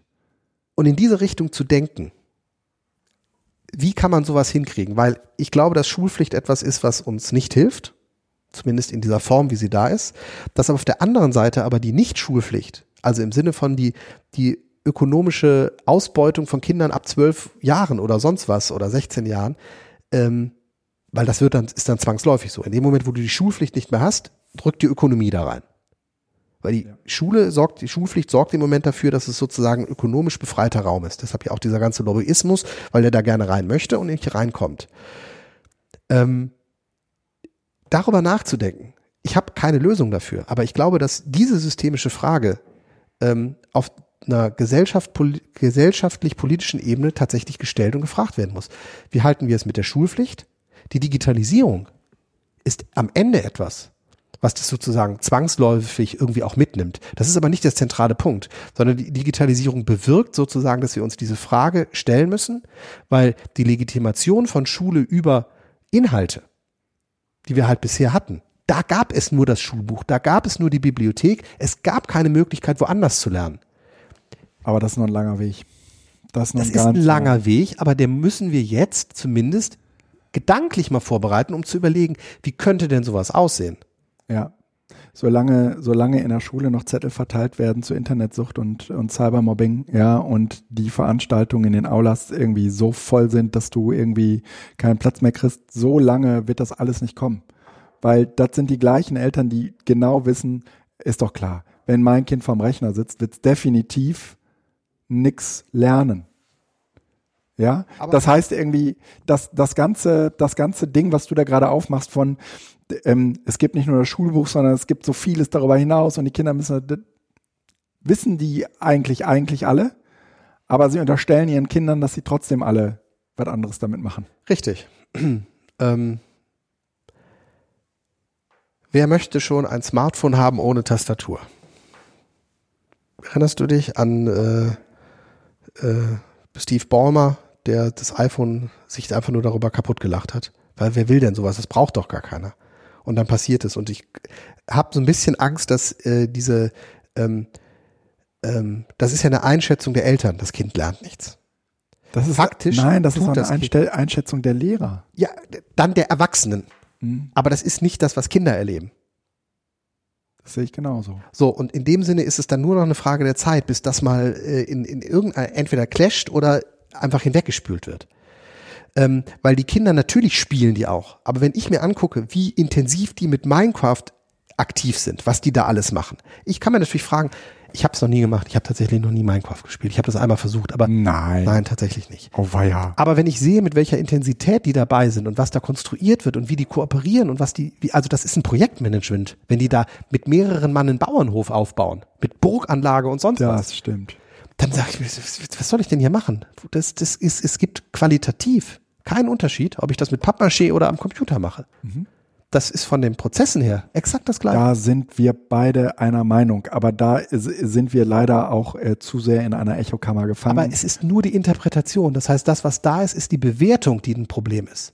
Das, was unten nachwächst als, als Potenzial, das ist nicht falsch, sondern das ist von Interesse und Forschergeist wie, wie, getrieben. wie hast du das gerade eben genannt, diese Phasen? Wir sind im Moment tatsächlich maximal in der Phase, ähm, wir ersetzen eine alte Technologie äh, eins zu eins durch eine digitale, Ja. ohne dass sich an der alten, also an der digitalen irgendetwas im Vergleich zur alten ändert. So. Und an dem Punkt wird auch die komplette Entwicklung von Schule aufhören, weil die Schule aus sich selbst heraus keine neue Definition, Definition machen kann. Dafür ist sie zu starr. Es gibt keine Notwendigkeit. Naja, aber wenn wir mal ganz ehrlich sind, ist die Schule Aus auch nur selbst eine heraus. Echokammer. Also Ähm. das ist ein gut, gutes, in sich geschlossenes System. Genau. Das Und ist auf Außen überhaupt nicht angewiesen. Exakt. Und ein Spruch meiner äh, Fachseminarleitung oder Hauptseminarleitung, also zumindest aus dem Referendariat von meinen Betreuern. Das Verrückte an Schule ist, sie ist in der Lage, jegliche Kritik so zu absorbieren, dass sie zum Teil des Systems wird. Der Lehrer ist Lehrer und stabilisiert mit seiner Kritik am System im Grunde genommen das System. Ja. Weil man nämlich noch sagen kann, guck mal, so offen ist das System. Und in dem Sinne ist sozusagen der linke Lehrer, der, also es ist viel, der jetzt vor allen Dingen in den äh, gewerkschaftlichen Schulen, also Gesamtschulen ist es vor allen Dingen viel vertreten, ist der linke Lehrer, also der so ein linkes Gedankengut tendenziell mit sich herstellt und auch Kritik gegen Autoritäten oder sonst was hat. Derjenige, der am, am Ende zu einer Zementierung dieses Systems beiträgt, weil er im Grunde genommen das Ganze immer so relativiert, dass nie es wirklich knallt. Bricht. Ja. Und er würde nie die Schule an sich in Frage stellen. Na, das tun in der Regel überhaupt wenig Menschen, oder? Genau. Wir hatten ja auch auf der Tagung, das war ganz interessant, der Medienberater ähm, gibt's von Döbli so eine, die so äh, hat Jöran vorgestellt, ähm, so eine so sechs Stufen äh, des äh, der Zuordnung zum ähm, Leitmedienwechsel. Ähm, von man muss was dagegen tun, wie ähm, die Frage war, glaube ich, wie halten wir es mit wie sollten Schulbücher sein? Wie halten wir es mit der Digitalisierung? Also Schulbücher sollten digitalisiert werden, ähm, äh, Schulbücher sollten weiter analog bleiben, ähm, sollten analog und digital sein. Dann, äh, wer redet noch von Schule, wer redet noch von Bildung? Äh, also so, so Ja. sechs Stufen. Ja. Die meisten haben sich in diesem Bereich, wir müssen das digitalisieren, eingeordnet. Und es gab drei Mann, die gesagt haben, wer redet eigentlich noch von Schule? Es gab zum Glück keinen, der gesagt hat, wer redet noch von Bildung, weil das ist tatsächlich, dann wird es nochmal schwieriger. Für mich auch nachvollziehen. Aber so Schule wird Äh, sich nicht ich, verhalten. Ich war die letzten zwei Wochen auf diversen Elternabenden. Und Das ich, ist eine harte Zeit, oder? und ich kann dir sagen, das erdet dermaßen, ja. Also ich, ich, ich würde sagen, stabilisierend für das System Schule sind vor allen Dingen die Eltern. Das sind ja geradezu nicht die Leute, die davon getrieben sind, ja. Aber woran liegt das? Das liegt daran, dass tendenziell Angst gemacht wird Und das können Lehrer auch hervorragend. Und dann hast du sozusagen ein Kind, also auch wenn du fünf hast, aber es geht immer um das eine Kind und bitte keine Experimente. Ja. So, und diese Kombination von Angst machen Ja.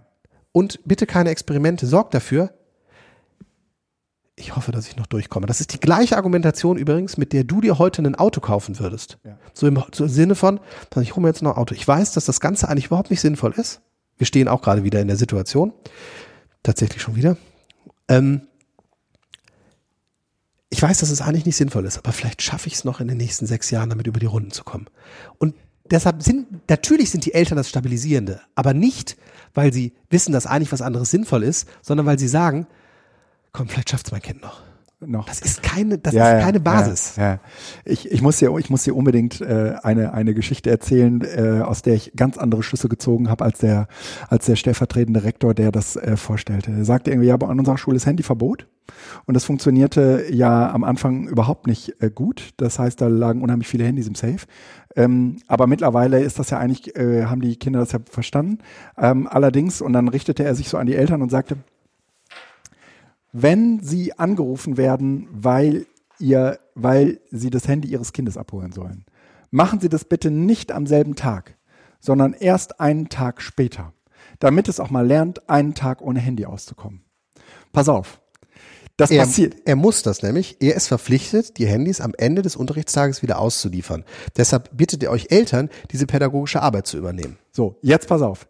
Ähm, in der Regel bekommen die Eltern über die äh, Zweitgeräte der Kinder oder beziehungsweise über Freunde, ja, äh, den Tipp, das Handy abzuholen, bevor äh, die Der aus der Anruf, Schule raus sind. Ja. Das heißt, der sagt, wir haben jetzt gerade das Problem, dass dieser erzieherische Effekt einfach nicht da ist.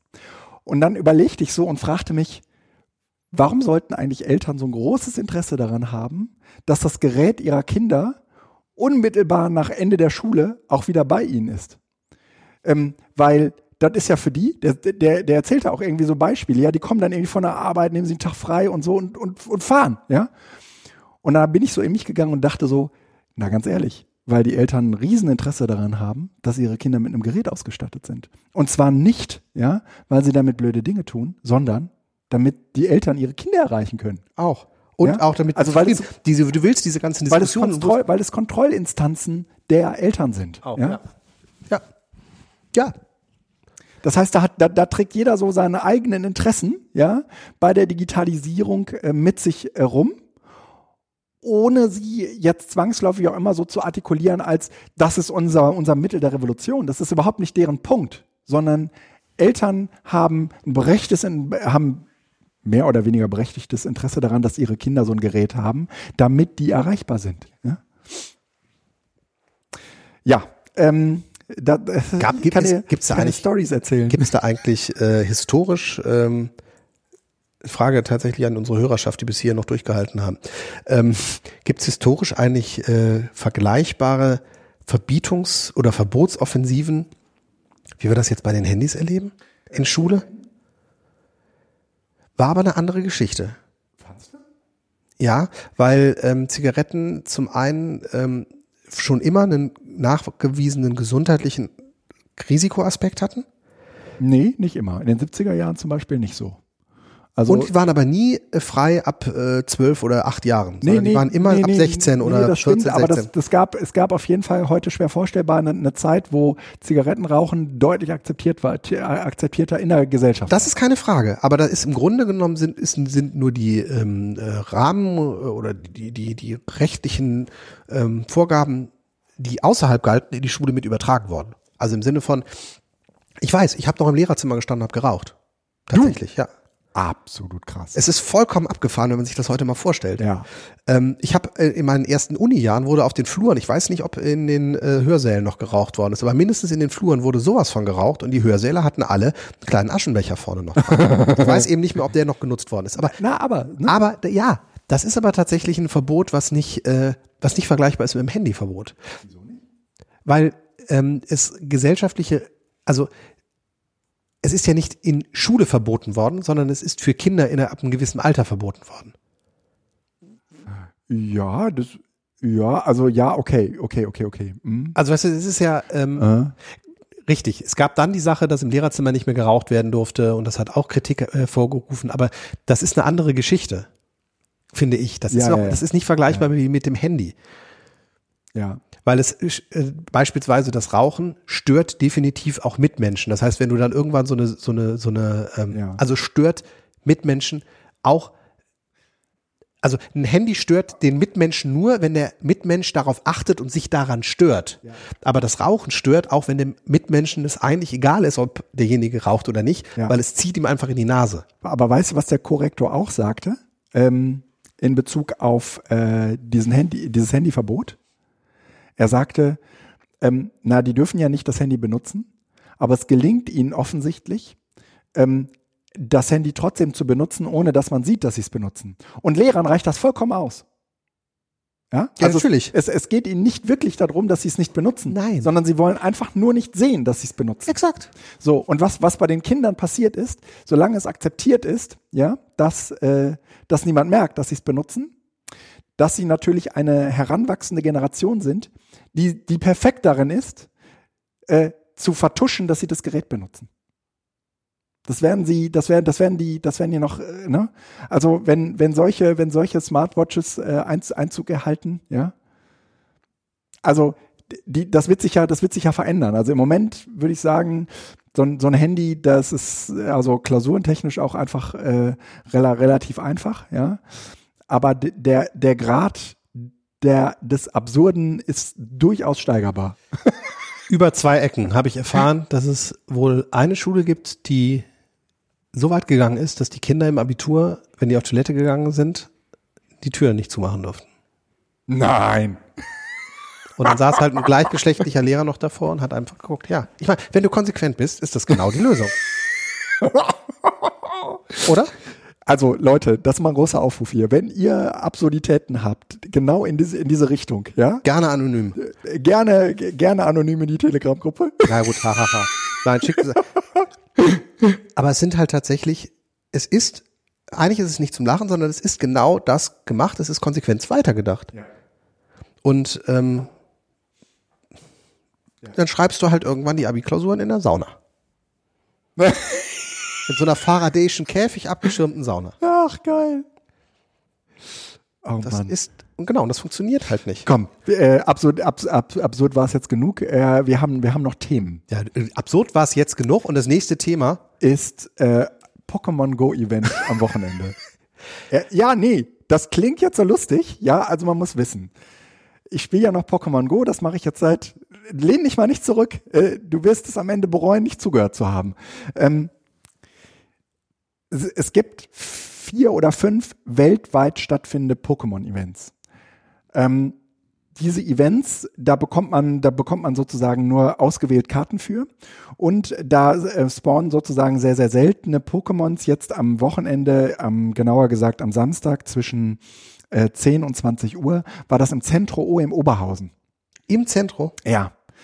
Sie haben 4000 Karten innerhalb von fünf Minuten äh, abverteilt und du musstest durch so eine Reg Registration und hast dir irgendwie äh, so, ein, so ein virtuelles Badge bekommen und, und Fünf, 4000 Karten, ja. 4000 Leute sind am Samstagnachmittag, wenn es eh voll ist, Nee, äh, den gesamten Samstag. Was meinst du? Was ich habe Bilder vom Zentro in Zentro, Oberhausen. ich habe Bilder vom Zentro gesehen.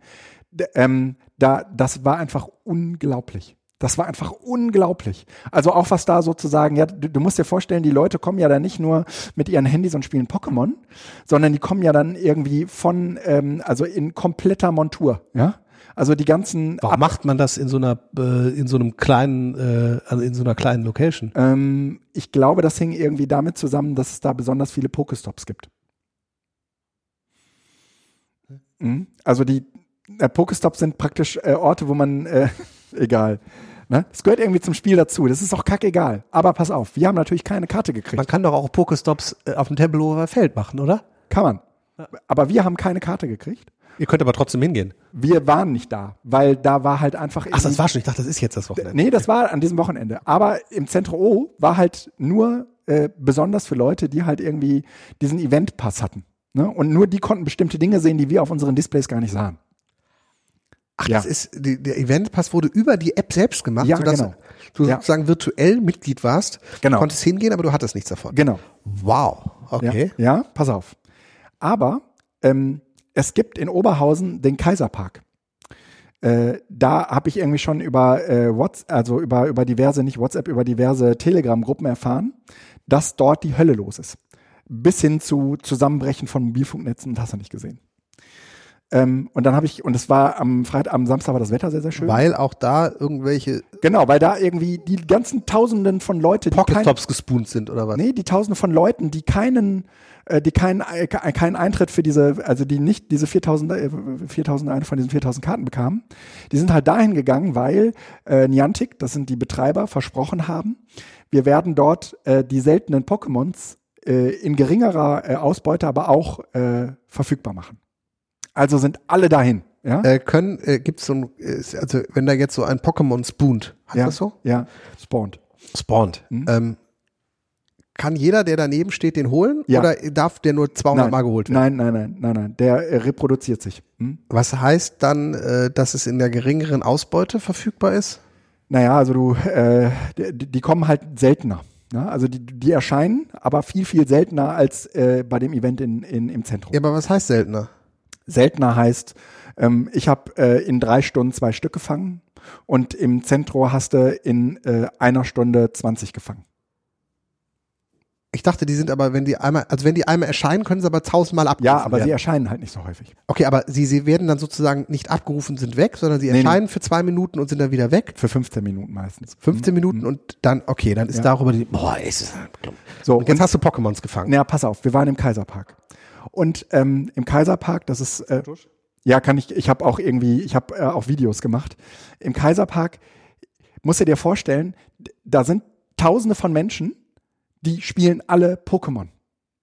Und das ist ja nicht die Normalsituation. Normal bist du der Einzige, der Pokémon spielt und alle anderen gucken dich doof an. Ja, du läufst irgendwie mit deinen Kindern und der Familie und ein paar Freunden noch äh, durch äh, irgendwie eine Einkaufsstraße, weil da viele Pokestops ist und weil da dann auch viele Pokémons spawnen und machst irgendwie so einen, so einen netten flanierenden Nachmittag irgendwo mit Freunden und wirst blöd angeguckt von den ganzen anderen Leuten, die irgendwie sagen, ja, wieder nur die Leute, die aufs Handy starren. Und da war es jetzt genau umgekehrt.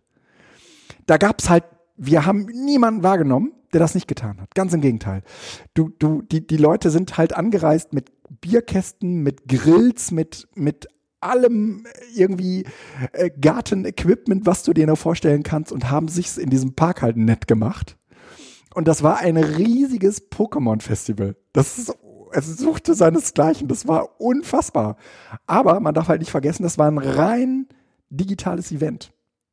Also du hast diesen Park nicht angesehen, außer dass die Leute da halt alle irgendwie verrückt gekleidet waren und äh, alle ähm, auf die gleichen Displays äh, starten und alle auch das gleiche Thema hatten. Das heißt, egal wen du da ansprachst, du hattest immer ein Thema.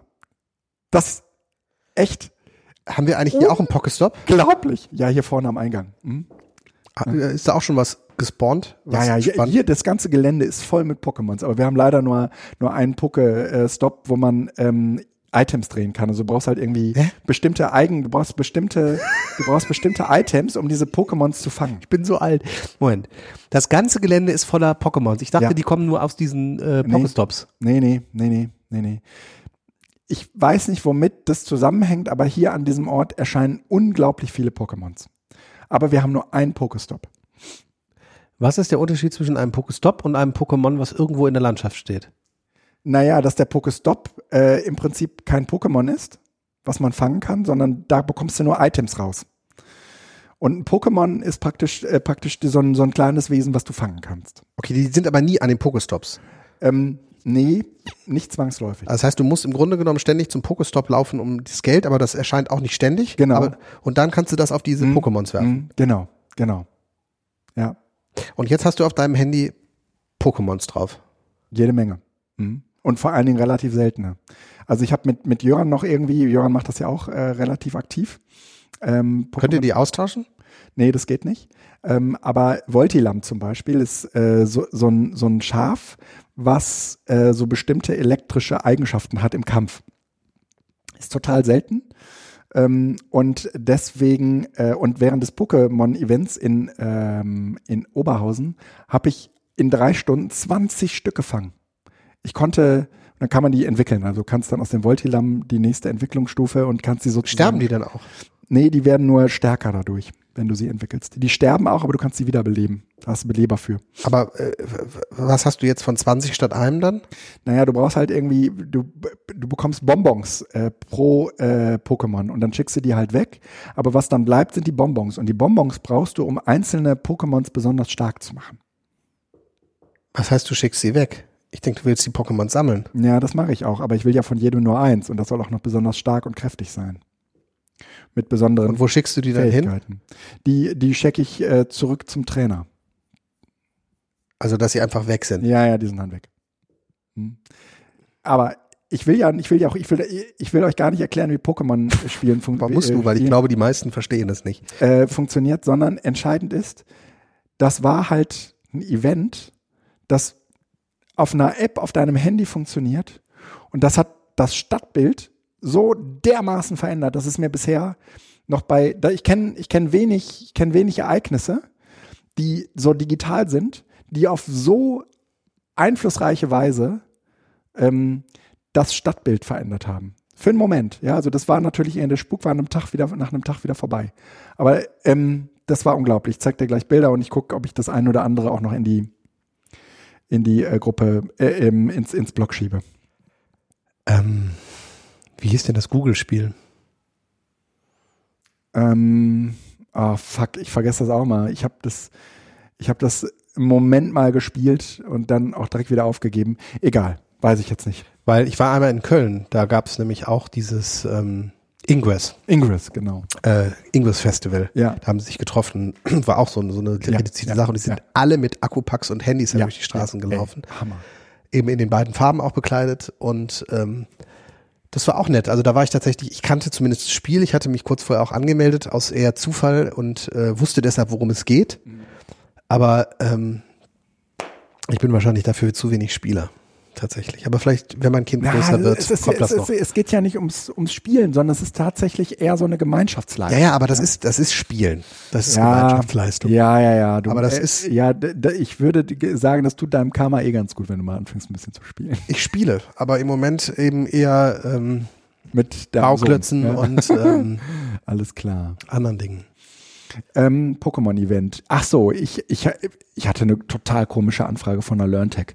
Das kann ich hier erzählen, weil ich den Typen noch nicht mal kannte, der mich angefragt hat. Ich bekam einen Anruf von äh, einem der Organisatoren der LearnTech und die fragten mich, ob ich ähm, was zu, jetzt muss ich mal eben anhalten, genau, ähm, es gibt neben dem Konstruktivismus noch so eine andere Lerntheorie, die äh, eher so aus dem aus dem, aus dem Netz und der Vernetzung äh, kommt.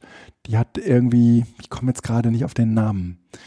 Ähm, eigentlich, äh, ich, ich, ich, ich, ich komme nicht drauf. So, also es ist auf jeden Fall so eine eher so eine individualisierte Art zu lernen. Ja, ähm, eher auch so autodidaktisch angelegt und so weiter. Ah nee, nicht individualisiert, sondern eher so auf Vernetzung aus. So, auf jeden, ich komme jetzt nicht auf den Namen, egal. Und der Typ fragte mich irgendwie an, ob ich dazu einen Vortrag auf der LearnTech halten könnte. Und ich habe irgendwie gesagt, hm, wie sind Sie denn jetzt auf mich gekommen? Ja, in Ihrem Blog und so. Und dann habe ich irgendwie mal in meinem Blog recherchiert, weil ich, weil ich konnte natürlich mit diesem Begriff was anfangen, aber tatsächlich konnte ich mit konnte ich mich nicht erinnern, dass ich dazu jemals was geschrieben habe. Ich habe aber jemals, ich habe aber mal was dazu geschrieben, nämlich 2010, dank Volltextsuche. Und ich dachte so, das ist echt schräg. Und dann habe ich irgendwie überlegt, naja, ich habe mich mal irgendwie mit PLEs und so befasst, ja, ähm, das in so eine ähnliche Richtung geht, aber das war jetzt überhaupt nicht irgendwie zentraler, äh, das war nicht der Begriff, weswegen die mich da unbedingt ähm, äh, sehen wollten. Und ähm, dann bin ich irgendwie, habe ich mir das einen, einen Kopf durch einen, einen Tag durch den Kopf gehen lassen, weil ich auch irgendwie verstehen wollte, warum und wieso ich und so. Und dann habe ich den nach einem Tag abgesagt und habe denen erklärt, ich, sorry, ich glaube, ich bin der Falsche. Ich, aber ich habe hab gedacht, das ist die LearnTech, ja. Die, die werden doch wohl jetzt nicht irgendwie Leute losschicken, mal zu recherchieren, was gibt's an großen, hippen Themen, ja. Weil ähm, die, die, äh, die gibt's, die gibt's ja, äh, faktisch ist das ja kein, kein großes Thema. Genau. Hier, ich hab, hab's, ähm, Konnektivismus. Jemals, kennst du? Konnektivismus. Doch, doch, doch. Ähm, das ist irgendwie so, so, so Lernen im und mit dem Netz, ja, so mit den Netzwerken des Netzes, ja. Und ähm, ich, ich, ich habe überhaupt nicht die Brücke hingekriegt, ja. Dann, dann machen sie echt ein großes Ding daraus und ich hätte irgendwie mit so einem anderen Professor aus, aus Wien ähm, so, ein, so, ein, so ein Tandem gebildet. Und es war ehrlich gesagt eine total ähm, reale Anfrage, aber ich habe ich hab echt nicht, ich habe das echt nicht zuordnen können. Klingt ja spannend. Ja, klingt echt spannend. Ne? ja. Also, ähm, wer von euch sich mit Konnektivismus auskennt, kann sich gerne bei mir melden, dann stelle ich nochmal den Kontakt her. Aber ich habe auf der anderen Seite gedacht, meine Güte, ist das wirklich noch so ein großes Thema? Also ist das wirklich irgendwie so, so ein Ding, wo man sagt, auf der LearnTech äh, rennen sie einem die Bude ein, wenn man endlich mal was vernünftig zum, zum, zum Konnektivismus macht? Hm? Ich glaube, war, war es Keynote? Nee, ne? Nee. Sondern eher irgendwie so ein Nischenvortrag. Irgendwie. Ja, ja einer Fußvolk, Fußvolk-Vortrag. Ne? Äh, ja, ähm, das, das wollte ich noch mal, das wollte ich nur noch mal kurz, weil es mich so verstört hat, äh, sagen. Äh, dann haben wir als nächstes das Thema EduCamp. Ja, es tut sich was. Wir sind ähm, mehr oder weniger durch, was die Finanzen angeht. Ich glaube, das haben wir letztes Mal schon behauptet, aber es hat, haben sich ja dann doch nochmal Schwierigkeiten ergeben. Und äh, Anmeldezahlen, nachdem wir jetzt noch mal ein bisschen was öffnen konnten, ähm, sind umfangreich, ja. steigen weiter. Ja. Also ähm, haben wir auf dem Blog schon veröffentlicht. Wer, fast, werft mal einen Blick auf Nicht fast, sondern sind inzwischen, glaube ich, wirklich 40 Kinder und Jugendliche, die da sind. Ähm, und das ist, wird tatsächlich äh, spannend. Also ich hoffe, dass das Wetter entsprechend wird. Wobei die Räumlichkeiten hier es ja tatsächlich auch hergeben, dass man sich durchaus drin beschäftigen kann. Es ist ja groß genug, aber es wäre natürlich großartig. Und ähm, ich glaube, das wird ein Educamp in einem, in einem Format und in der Größe. Ähm, das hatten wir hier bisher in Hattingen auch noch nicht. Ja, ja, obwohl Größe ist ja gar nicht irgendwie so das entscheidende Kriterium. Wesentlich äh, beeindruckender ist äh, tatsächlich ähm, der enorme Zuspruch äh, durch die Kinder.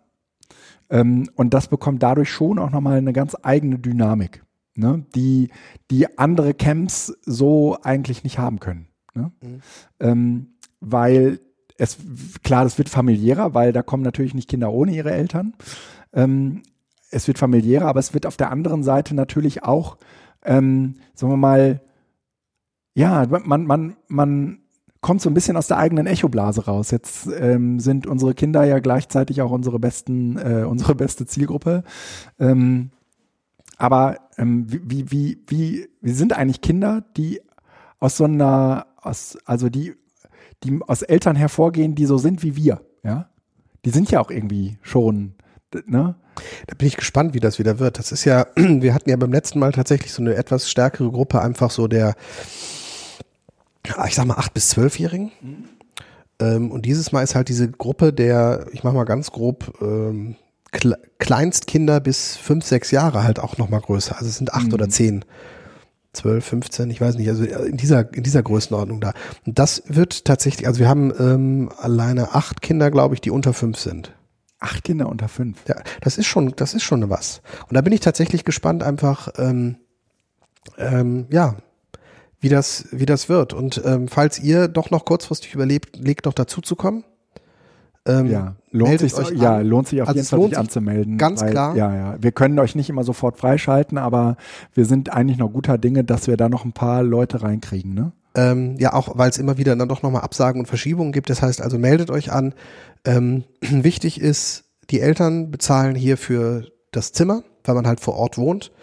Ich würde es auch empfehlen. Ich wohne zwar auch äh, 25 Minuten von hier. Ich hole mir aber auch ein Zimmer, weil ähm, viel halt einfach auch in den Abendstunden stattfindet. Also man hat den Vorteil hier, man kann die Kinder auch ins Bett bringen und sich vielleicht sogar abwechseln, einfach von der Aufsicht her oder ein Babyphone hinstellen, kann unten in der Kneipe sein, kann ähm, Billard spielen, kann äh, Kicker spielen, ähm, kegeln, äh, Filme angucken, ja. Retro-Games, äh, quatschen, und so. Also es ist halt, ähm, es endet nicht mit dem Abendessen. Nee, nee, nee, nee, nee. Sondern gerade diese Abendstunden, wo es so ein bisschen ja. äh, in, den, in den fließenden Übergang dann so geht, dass man sich so zusammensetzt. So informell wird.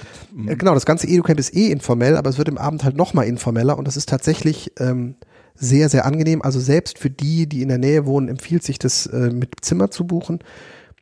Der EduCamp e.V., beziehungsweise vielmehr die Sponsoren, mhm. muss man ja sagen, mit äh, Staatskanzlei, Jugendbeteiligen jetzt und ähm, ähm, jetzt hast du mich durcheinander gebracht. Entschuldigung. Äh, LFM, mhm. die sind schon zum zweiten Mal dabei, die helfen uns. Mhm. Und ah, okay. das DJH ist eben dieses Mal noch mit neu dabei. Mhm.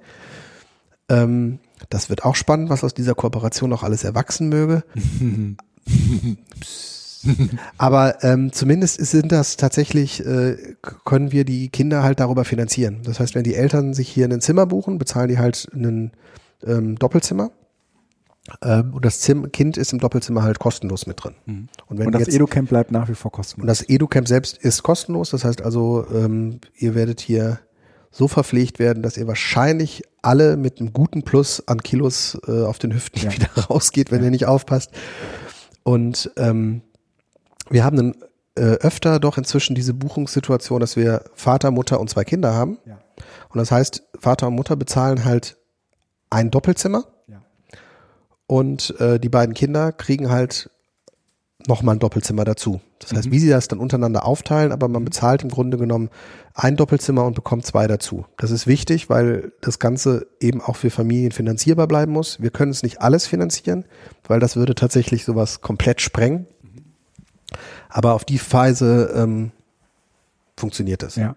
Und ich kann äh, wirklich nur noch mal allen wärmstens ans Herz legen, äh, das Forum zu nutzen und eure Themenvorschläge ruhig schon mal rein zu posten. Zwei stehen drin, ähm, aber es gibt bestimmt auch noch mehrere Ideen. Das hilft meistens, um nochmal irgendwie auch im Vorhinein schon so ein paar Kooperationen zu vereinbaren. Und vor allen Dingen, wenn ihr darüber hinaus noch coole Ideen habt für, ne, für irgendwelche Spezialräume, ähm, hier ist genug Platz, dann sagt mal Bescheid. Ähm, vielleicht äh, ergibt sich daraus noch die Möglichkeit, ähm, da was abzustempeln. Das würde ich viel, viel mehr noch hervorheben. Mhm. Also dieses ähm, sammelt vorher schon mal die Themen ist immer schwierig, weil das Barcamp ja eigentlich davon lebt, dass das nicht getan wird. Mhm.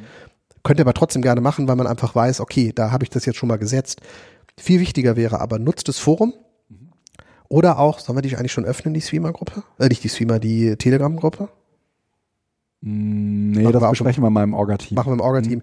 Aber nutzt das Forum, um ähm, auch in Kontakt mit uns und mit den anderen zu tre treffen. Also beim Barcamp ist es so, dass wir die Session-Slots wieder so machen wie im letzten, also wie immer, 45 Minuten, Viertelstunde Pause. Aber wenn ihr größere Projekte habt, wenn ihr Dinge mal präsentieren wollt, möglicherweise auch Hardware mitbringen wollt, ähm, oder einen Raum umgestalten wollt, um irgendetwas zu zeigen, ja. sprecht uns an, fragt nach Feedback äh, wir kriegen das hier alles hin geregelt.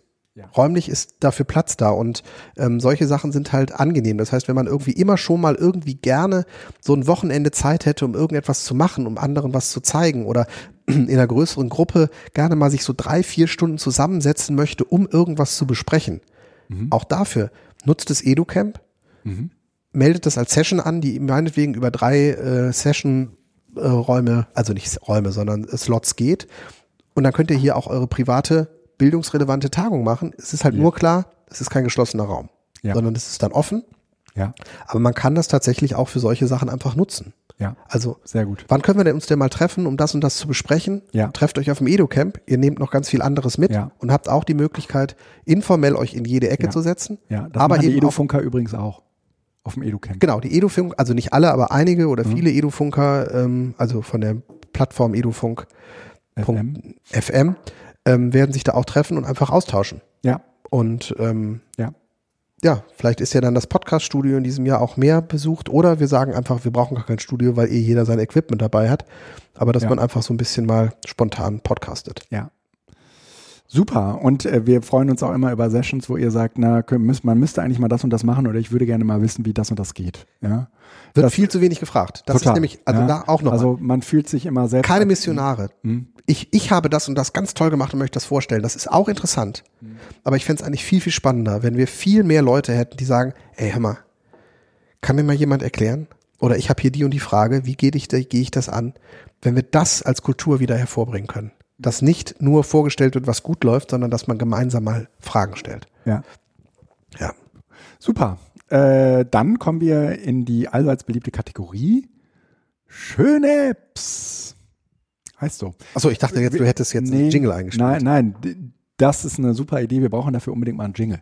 Weil wir machen mal. immer schöne Apps. Müsste mal jemand machen, ne? Ja, äh, gerne äh, in die in die Streamer-Gruppe sage ich schon, in die äh, Telegram-Gruppe. Ja, also wenn wenn ihr da was was äh, zaubern wollt, äh, tut euch keinen Zwang an. Wir freuen uns drüber. Ähm, es geht nicht nur um schöne Apps, sondern es geht natürlich auch immer um äh, schöne Podcasts, schöne Tools, schöne whatever, also äh, Gadgets im weitesten Sinne. Hast du übrigens hier meinen Aufkleber gesehen? Mhm. Ist das geil? Nett aus. Mhm. Ja, Lampe. super, oder? Ja. Äh, das ist Schief, ne? ist ähm, ein bisschen schief. Äh, wie, wie heißt die, wie heißt diese Lampe aus diesem Disney-Film? Also es gibt irgendwie diesen, diesen, diesen Pixar, diese Pixar-Lampe auf jeden Fall, ja. Äh, die ist hinten auf meinem Display äh, und ähm, das äh, äh, MacBook ist ja noch, ich habe noch eins, wo äh, der Apfel leuchtet und äh, die, die, die, die Lampe, also die Birne dieser, dieser äh, Lampe ist sozusagen in den Apfel eingebettet. Sieht toll aus, Mhm. oder? Sehr lustig. Ich glaube, dass es im Dunkeln noch viel lustiger aussieht. Okay. Jetzt kommen wir aber zu äh, weiteren schönen Apps. Äh, XIF Viewer, hast du geschrieben? Ja, ich habe einfach mal zwei Sachen. Ich war jetzt im Urlaub und ähm, habe ähm, unter anderem von einer äh, Vollformatkamera Bilder importiert. Ja. Ähm, und ähm, dabei zwei Tools kennengelernt, die mir extrem hilfreich waren.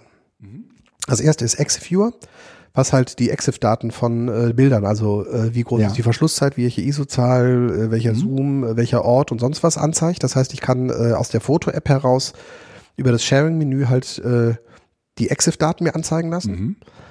Ähm, das ist manchmal ganz praktisch. Also ich brauche es zumindest immer mal wieder, um zu gucken, wann, wo, wie, was war eigentlich dieser, dieses Foto. Und dann fast noch wichtiger ist ähm, iDownsize. Wenn man mit so einer Vollformatkamera Fotos importiert, ähm, hat da jedes Foto halt mit 30 Millionen Pixel und Vollformat und sonst was, ich weiß nicht, irgendwie um die 25, 30, 40 MB. Ach du Scheiße. Wenn man da also 100 Fotos hat, Ja. wird es schnell relativ anstrengend. Mhm. Ähm, und ich habe dann die Fotos importiert. Das war, das muss man tatsächlich sagen. Ich habe ja das normale iPad. Ich habe das über die, die, die Kamera über USB angeschlossen. Und der hat die in einer echt erstaunlichen Geschwindigkeit von der Kamera aufs iPad geladen und dann auch die Vorschaubilder generiert, sodass der Kollege, dem die Kamera gehörte, meinte, wow, das geht aber schnell. Also tatsächlich eignet sich das iPad als mobiler äh, das Datenfotosilo zum Anschauen und äh, grob bearbeiten offensichtlich wirklich gut. Also die, die, der Bildprozessor, Und was die, macht jetzt iDownsize? das nimmt die Fotos Ja. und du kannst die auswählen und äh, in ihrer Größe auf ein erträgliches Maß reduzieren. Ja. Weil ich brauche keine 36 Millionen Pixel. Ich Ja. druck die niemals aus. Ich möchte die halt mit meinen 2400 Pixeln äh, auf dem iPad mir angucken können. Ja. Das heißt, ich kann die dann von den 4.500 Pixeln auf 2.500 Pixel reduzieren. Die sind dann statt 25 Megabyte nur noch 4, 5 Megabyte groß. Und äh, ich müll mir nicht meine, also müllen im Sinne von, das sind Informationen, die ich eh nie abrufen werde, weil meine anderen Fotos auch alle nur iPhone-Aufnahmen sind. So, ich müll mir meine iPhoto-Library oder meine Foto-Library nicht zu. Das heißt, ich habe die Fotos genommen und habe den halt äh, von dem 1 Gigabyte jetzt, die belegt haben, auf 200 Megabyte halt runtergedampft, ohne dass ich äh, einen sichtbaren Verlust auf dem iPad-Display halt hatte, Okay. weil es eh skaliert dargestellt Ja. ist. Ja. Aber einfach äh, die Möglichkeit, dass ich Bilder auch auf dem iPad mit relativ wenig Mühe reduzieren kann bei Beibehaltung der ganzen EXIF-Daten, das war schon cool. Ich brauche tatsächlich auch dafür nicht unbedingt einen Computer. Das funktioniert ja, alles auf dem Ja. Gerät. Ähm, ich habe da dafür äh, tatsächlich ein sehr, sehr schönes Tool, mit dem ich auch ähm, äh, größere Fotobestände ähm, ähm, umbaue, also dass er sozusagen immer die gleiche Tätigkeit dann äh, tut. Grafikkonverter? Nee, ich, ich äh, guck gerade, wie das Ding heißt. Verdammte Axt. Sonst wird's nachgereicht. Ähm, äh, Das habe ich äh, schon relativ lange. Ich habe mir das irgendwann mal gekauft. Das ist äh, eigentlich so die Standardanwendung, um irgendwie so ein, so Ordner voll Bilder klein zu äh, rechnen ähm, oder auch nur die Auflösung ähm, zu verändern. Ähm, aber scheiße, finde ich jetzt leider nicht, muss ich dann nachreichen. Gut. Ähm, äh, wir hatten schon mal so einen XIF-Viewer, den hatte ich vor mehreren Sendungen mal vorgestellt, aber gar nicht so, ähm, äh, also aus einem ganz anderen Grund, nämlich um, ähm, um also Datenschutz in, in, also was ist so, was steht sozusagen an Daten in, in Bildern? In, in Bildern, ja, ja okay. Äh, das war dieser Jeffrey äh, Frendels Image Metadata Viewer. Da kann man, manchmal schreiben die Leute, die Bilder ins Netz stellen, auch ihre Lizenz da rein. Ja, und dann stellt man plötzlich fest, oh, das steht zwar unter einer CC-Lizenz, aber es, aber es ist ein Copyright. Ne? Ah, Schweine. Ähm, ich möchte ein Tool vorstellen, das hatte ich im Mediensommer jetzt im Einsatz, das hieß äh, Greenscreen by Doing. Und äh, ich habe mir für 27 Euro bei dem äh, Versandhändler meines Vertrauens ein, eine grüne, ein, ein grünes Tuch, ein grünes Laken bestellt, ein dreimal drei Meter großes Laken, also neun Quadratmeter groß. Das heißt, äh, du kannst es sogar noch so ein bisschen auf dem Boden liegen lassen. Und ähm, dann äh, wird sozusagen der Hintergrund rausgerechnet. Äh, das ist echt beeindruckend. Also es funktioniert wirklich gut. Ist ähm, ein cooler Effekt, gerade für äh, Leute, die ähm, jetzt irgendwie anfangen, so ungewöhnliche Videos zu machen, geht halt damit ganz gut. Ich habe die App kennengelernt, habe ich glaube ich vor einigen Sendungen erzählt bei dem äh, Baden-Württemberg äh, EduCamp im Frühjahr. Da hatten irgendwie zwei YouTube-Brüder, die ähm, irgendwie als Lehrer auch unterwegs sind, ähm, damit präsentiert. Und ich fand diese Art zu präsentieren beeindruckend geil. Das habe ich bisher aber nicht irgendwie nachgemacht bekommen. Aber äh, im Seminar habe ich jetzt de definitiv diesen Greenscreen eingesetzt und mit dieser App zusammen, also Greenscreen by Doing, wird man eigentlich wunschlos glücklich. Bezahlt man ein bisschen was für, mh, hm, lohnt sich aber, ist wirklich ähm, nett. Dann Do Ink. Do Ink, Ink ja. wie die Tinte. Genau, ne? okay. Hm? Dachte Doing. N nicht Doing, genau. Do Ink. Ähm, dann ähm, für, für alle Menschen unter euch, die den Kindle benutzen, ich habe äh, den ja auch seit, oh, die den Kindle benutzen in Kombination auch mit äh, Digo. Ähm, ich hatte, ich mache mit Kindle eigentlich immer meine, meine Annotationen und Unterstreichungen, wenn ich irgendwie ein Buch lese. Äh, allein schon, weil es besonders klug im Seminar wirkt, wenn man, äh, wenn man aus Büchern zitieren kann. Ähm, ich bereite damit aber auch tatsächlich irgendwie äh, aufwendigere Vorträge vor und ähm, habe jetzt mit, äh, habe sehr begrüßt, dass Digo und Kindle ähm, eine Liaison eingegangen sind. Also du kannst, wenn du da, ähm, auf de, deine Digo, auf deine Kindle Highlights gehst, dafür gibt's eine extra Amazon-Seite. Mhm. Mhm. Äh, Haben wir schon mal gemacht, die kannst du dann importieren. Ne? Kannst du jetzt äh, relativ problemlos nach Digo importieren mhm. Und ähm, dort werden die dann sozusagen als, als Lesezeichen importiert, was wirklich großartig ist, weil du kannst sie dann danach eben durchsuchen und hast sie dort, wo der ganze Rest eh ist. Ja? Ähm, das das ähm, äh, habe ich jetzt halt einmal gemacht, weil ganz viel so an Literatur schon da lag, was ich bisher nicht so importiert bekam. Aber mit äh, dieser Verbindung geht das jetzt super. Dann möchte ich verweisen auf einen Podcast, was ich für die äh, im Auftrag der Bundeszentrale produziert habe, der Bundeszentrale für politische Bildung. Die macht jetzt gerade während des heißen Wahlkampfs ähm, ein Podcast. Ist so der erste Versuch, sich an dieses Podcast-Format ranzuwagen. Das heißt Wahlkabine. In dem ähm, Podcast geht es vor allen Dingen so um das Hintergründige, um Wahlen und in dem Fall um die Bundestagswahl herum. Also es gibt eine Episode, die äh, fragt irgendwie, warum ist das eigentlich mit dem Wahlalter so, wie es ist und wie viel gehen, wie viele Leute gehen wählen und warum geht der Rest eigentlich nicht wählen und wie kommen solche Zahlen zustande? Über ähm, wie ist das eigentlich in so einer Parteienlandschaft? Gibt es da eigentlich Themen und wenn ja, wie unterscheiden die sich? Da haben wir uns äh, vor kurzem noch mit dem Menschen unterhalten, der den Valomaten macht. Zehn Millionen Aufrufe für den Valomaten. Überleg dir das mal bitte, ist das ein Hammer? Also das Machen ist die eigentlich der- auch Statistik? Ja, ja, ja, nee, die, die, die, die, die wissen nur, wie viele haben den Valomaten gemacht. Aber die äh, ganzen Statistiken, also danach werden die Daten sofort vernichtet. Ähm, was ehrlich gesagt natürlich total furchtbar ist, weil man, glaube ich, damit unglaublich interessante Dinge äh, machen könnte, auch sozialwissenschaftlich interessante Dinge. Aber die Daten, das ist offensichtlich der Bundeszentrale auch äh, ziemlich wichtig, dankenswerterweise, ähm, sind, werden alle gelöscht. Die werden noch nicht mal irgendwie aufbewahrt oder so, sondern in dem Augenblick, wo Ist doch gut, weil da in dem die, Moment- die fallen gar nicht an. Ne? Gut. So. Ähm, und äh, die Menschen, die sich mit der mit den Valomaten befassen, äh, die müssen äh, halt sich vor allen Dingen mit den mit den Unterschieden, mit den thematischen Unterschieden auch befassen, weil das den Valomaten halt stark macht. Und ähm, äh, das ist, äh, ich fand das äh, mit einer der interessanteren äh, Podcasts, wahrscheinlich, weil ich für den, von über den Rest auch äh, relativ gut Bescheid wusste. Es gibt halt eine Episode, die be befasst sich irgendwie mit Social Media im Wahlkampf, eine Episode, die befasst sich irgendwie überhaupt so mit den Strategien im Wahlkampf. Ja, wann machst du was?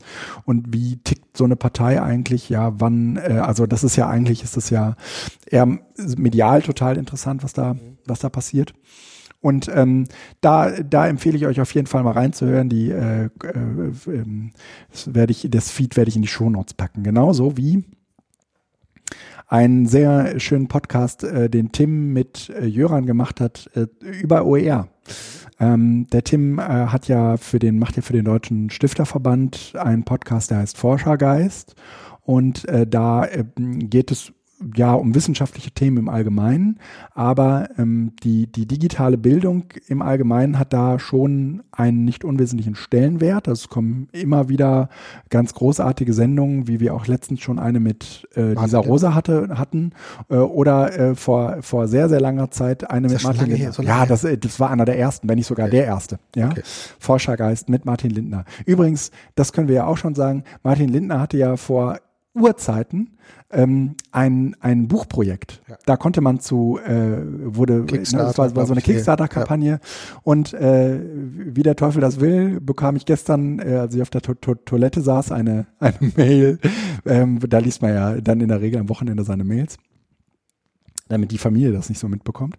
Ähm, habe ich, äh, hab ich eine Mail von ähm, Martin bekommen, dass das Buch fertig ist. Also er formatiert es gerade. Ja, Ist inhaltlich fertig, aber ja, er ist gerade ja aber es, die Kindle-Version wird es bald schon geben. Also wird vor der gedruckten Version wird es eine Kindle-Version geben. Ist gerade Licht angegangen? Nee, ich glaube, das war immer schon an. Ähm, aber das nur am Rande. Äh, viel entscheidender ist, dass ihr euch den Forschergeist, die Forschergeist-Episode, die ganz neue mit, mit Jöran anhört zu OER. Ähm, und ich sage euch, ihr werdet es auch dann total interessant finden, wenn euch das Thema OER gar nicht so juckt. Weil ähm, es geht zwar die ganze Zeit darum, aber es ist äh, schon auch eine, eine Ode an die digitale Bildung. Das äh, zu den Empfehlungen ähm, in der Kategorie schöne Apps. Ja, aber wenn wir jetzt schon bei Ja. Büchern sind, bei Ja. Dings, dann möchte ich zumindest noch ein Buch. Ich, wir haben heute oft Jöran hier. Ja, Müssen wir mal mit dem einen Podcast machen, oder? ja müssen wir mal machen. Jetzt ist das Licht wieder aus. Hier ist gerade irgend. Welches Licht ist das? Ist egal, jetzt hau Geht, rein. ist das Licht an? Bleib bitte bei der Sache. Wir sind, da kurz, war gerade Licht wir dran. sind kurz vor Ende. Ich bin doch nicht Und, doof. und äh, äh, du, Jöran hat ein Buch. Ja, ich gucke jetzt. du machst gerade einen auf ADHS. Macht gerade keinen Aufmerksamkeit. Das ist like- also, nein, Jöran hat ein Buch geschrieben, die vier Dimensionen der Bildung. Oh, Also der hat oh, kein ja, Buch ja. geschrieben, sondern. Mhm. vielmehr er hat es übersetzt, was aber äh, ich habe kurz mit ihm gesprochen, nicht immer einfach war. Ähm, Mit weil dem wenn man sich oder das Buch zu übersetzen? das Buch zu übersetzen, ah, weil das finde ich ganz spannend. Ähm, man kann nämlich ein Buch lesen Mhm. und wenn man aber ein Buch übersetzt, ähm, gehst du ganz in die Gedanken des Autors ja auch mit rein. Mhm. Also in dem Fall Was ist es kein Roman, Ja. sondern ist es ja eher ein Sachbuch, aber er sagte, es ist verdammt herausfordernd, Ja. zumindest, ich, ich habe wirklich nicht lange mit ihm gesprochen, aber ähm, weil es halt, äh, weil es Kritik gab, so im Sinne von, da sind Begriffe oft widersprüchlich genannt und so, dass er sagte, das ist nicht meine Aufgabe. Selbst wenn ich merke, dass das Dinge sind, die sich widersprechen, die nicht ganz sauber sind, muss ich das ja erstmal sauber übersetzen. Mhm. Weil es ist nicht mein Buch, sondern es ist ein übersetztes Buch. Und das finde ich, glaube ich, sehr, sehr spannend, da äh, in, diesen, in diesen Bereich so reinzugehen. Ich habe mir das Buch ähm, käuflich erworben. Es gibt es bei Amazon für Ja. 99 Cent. Hm, ich auch. Die gedruckte Version kann man sich für 5 Euro drucken lassen. Ähm, Link in den Show Notes. Ja. Wunderbar. Dann äh, bleibt eigentlich nur noch ähm, äh, der vereinten äh, Podcast-Community von BZD ein Dankeschön fürs Zuhören bis zum Ende zu sagen. Noch einmal auf die Telegram-Gruppe zu verweisen, deren äh, Link ihr in den Show Notes findet oder auf den Kanälen eures Vertrauens. Und äh, dann würde ich sagen, äh, sehen wir uns am EduCamp? Ja, am EduCamp. Oder vielleicht gibt es vorher noch eine. Wir gucken gleich mal. Okay. Tschüss. Ciao.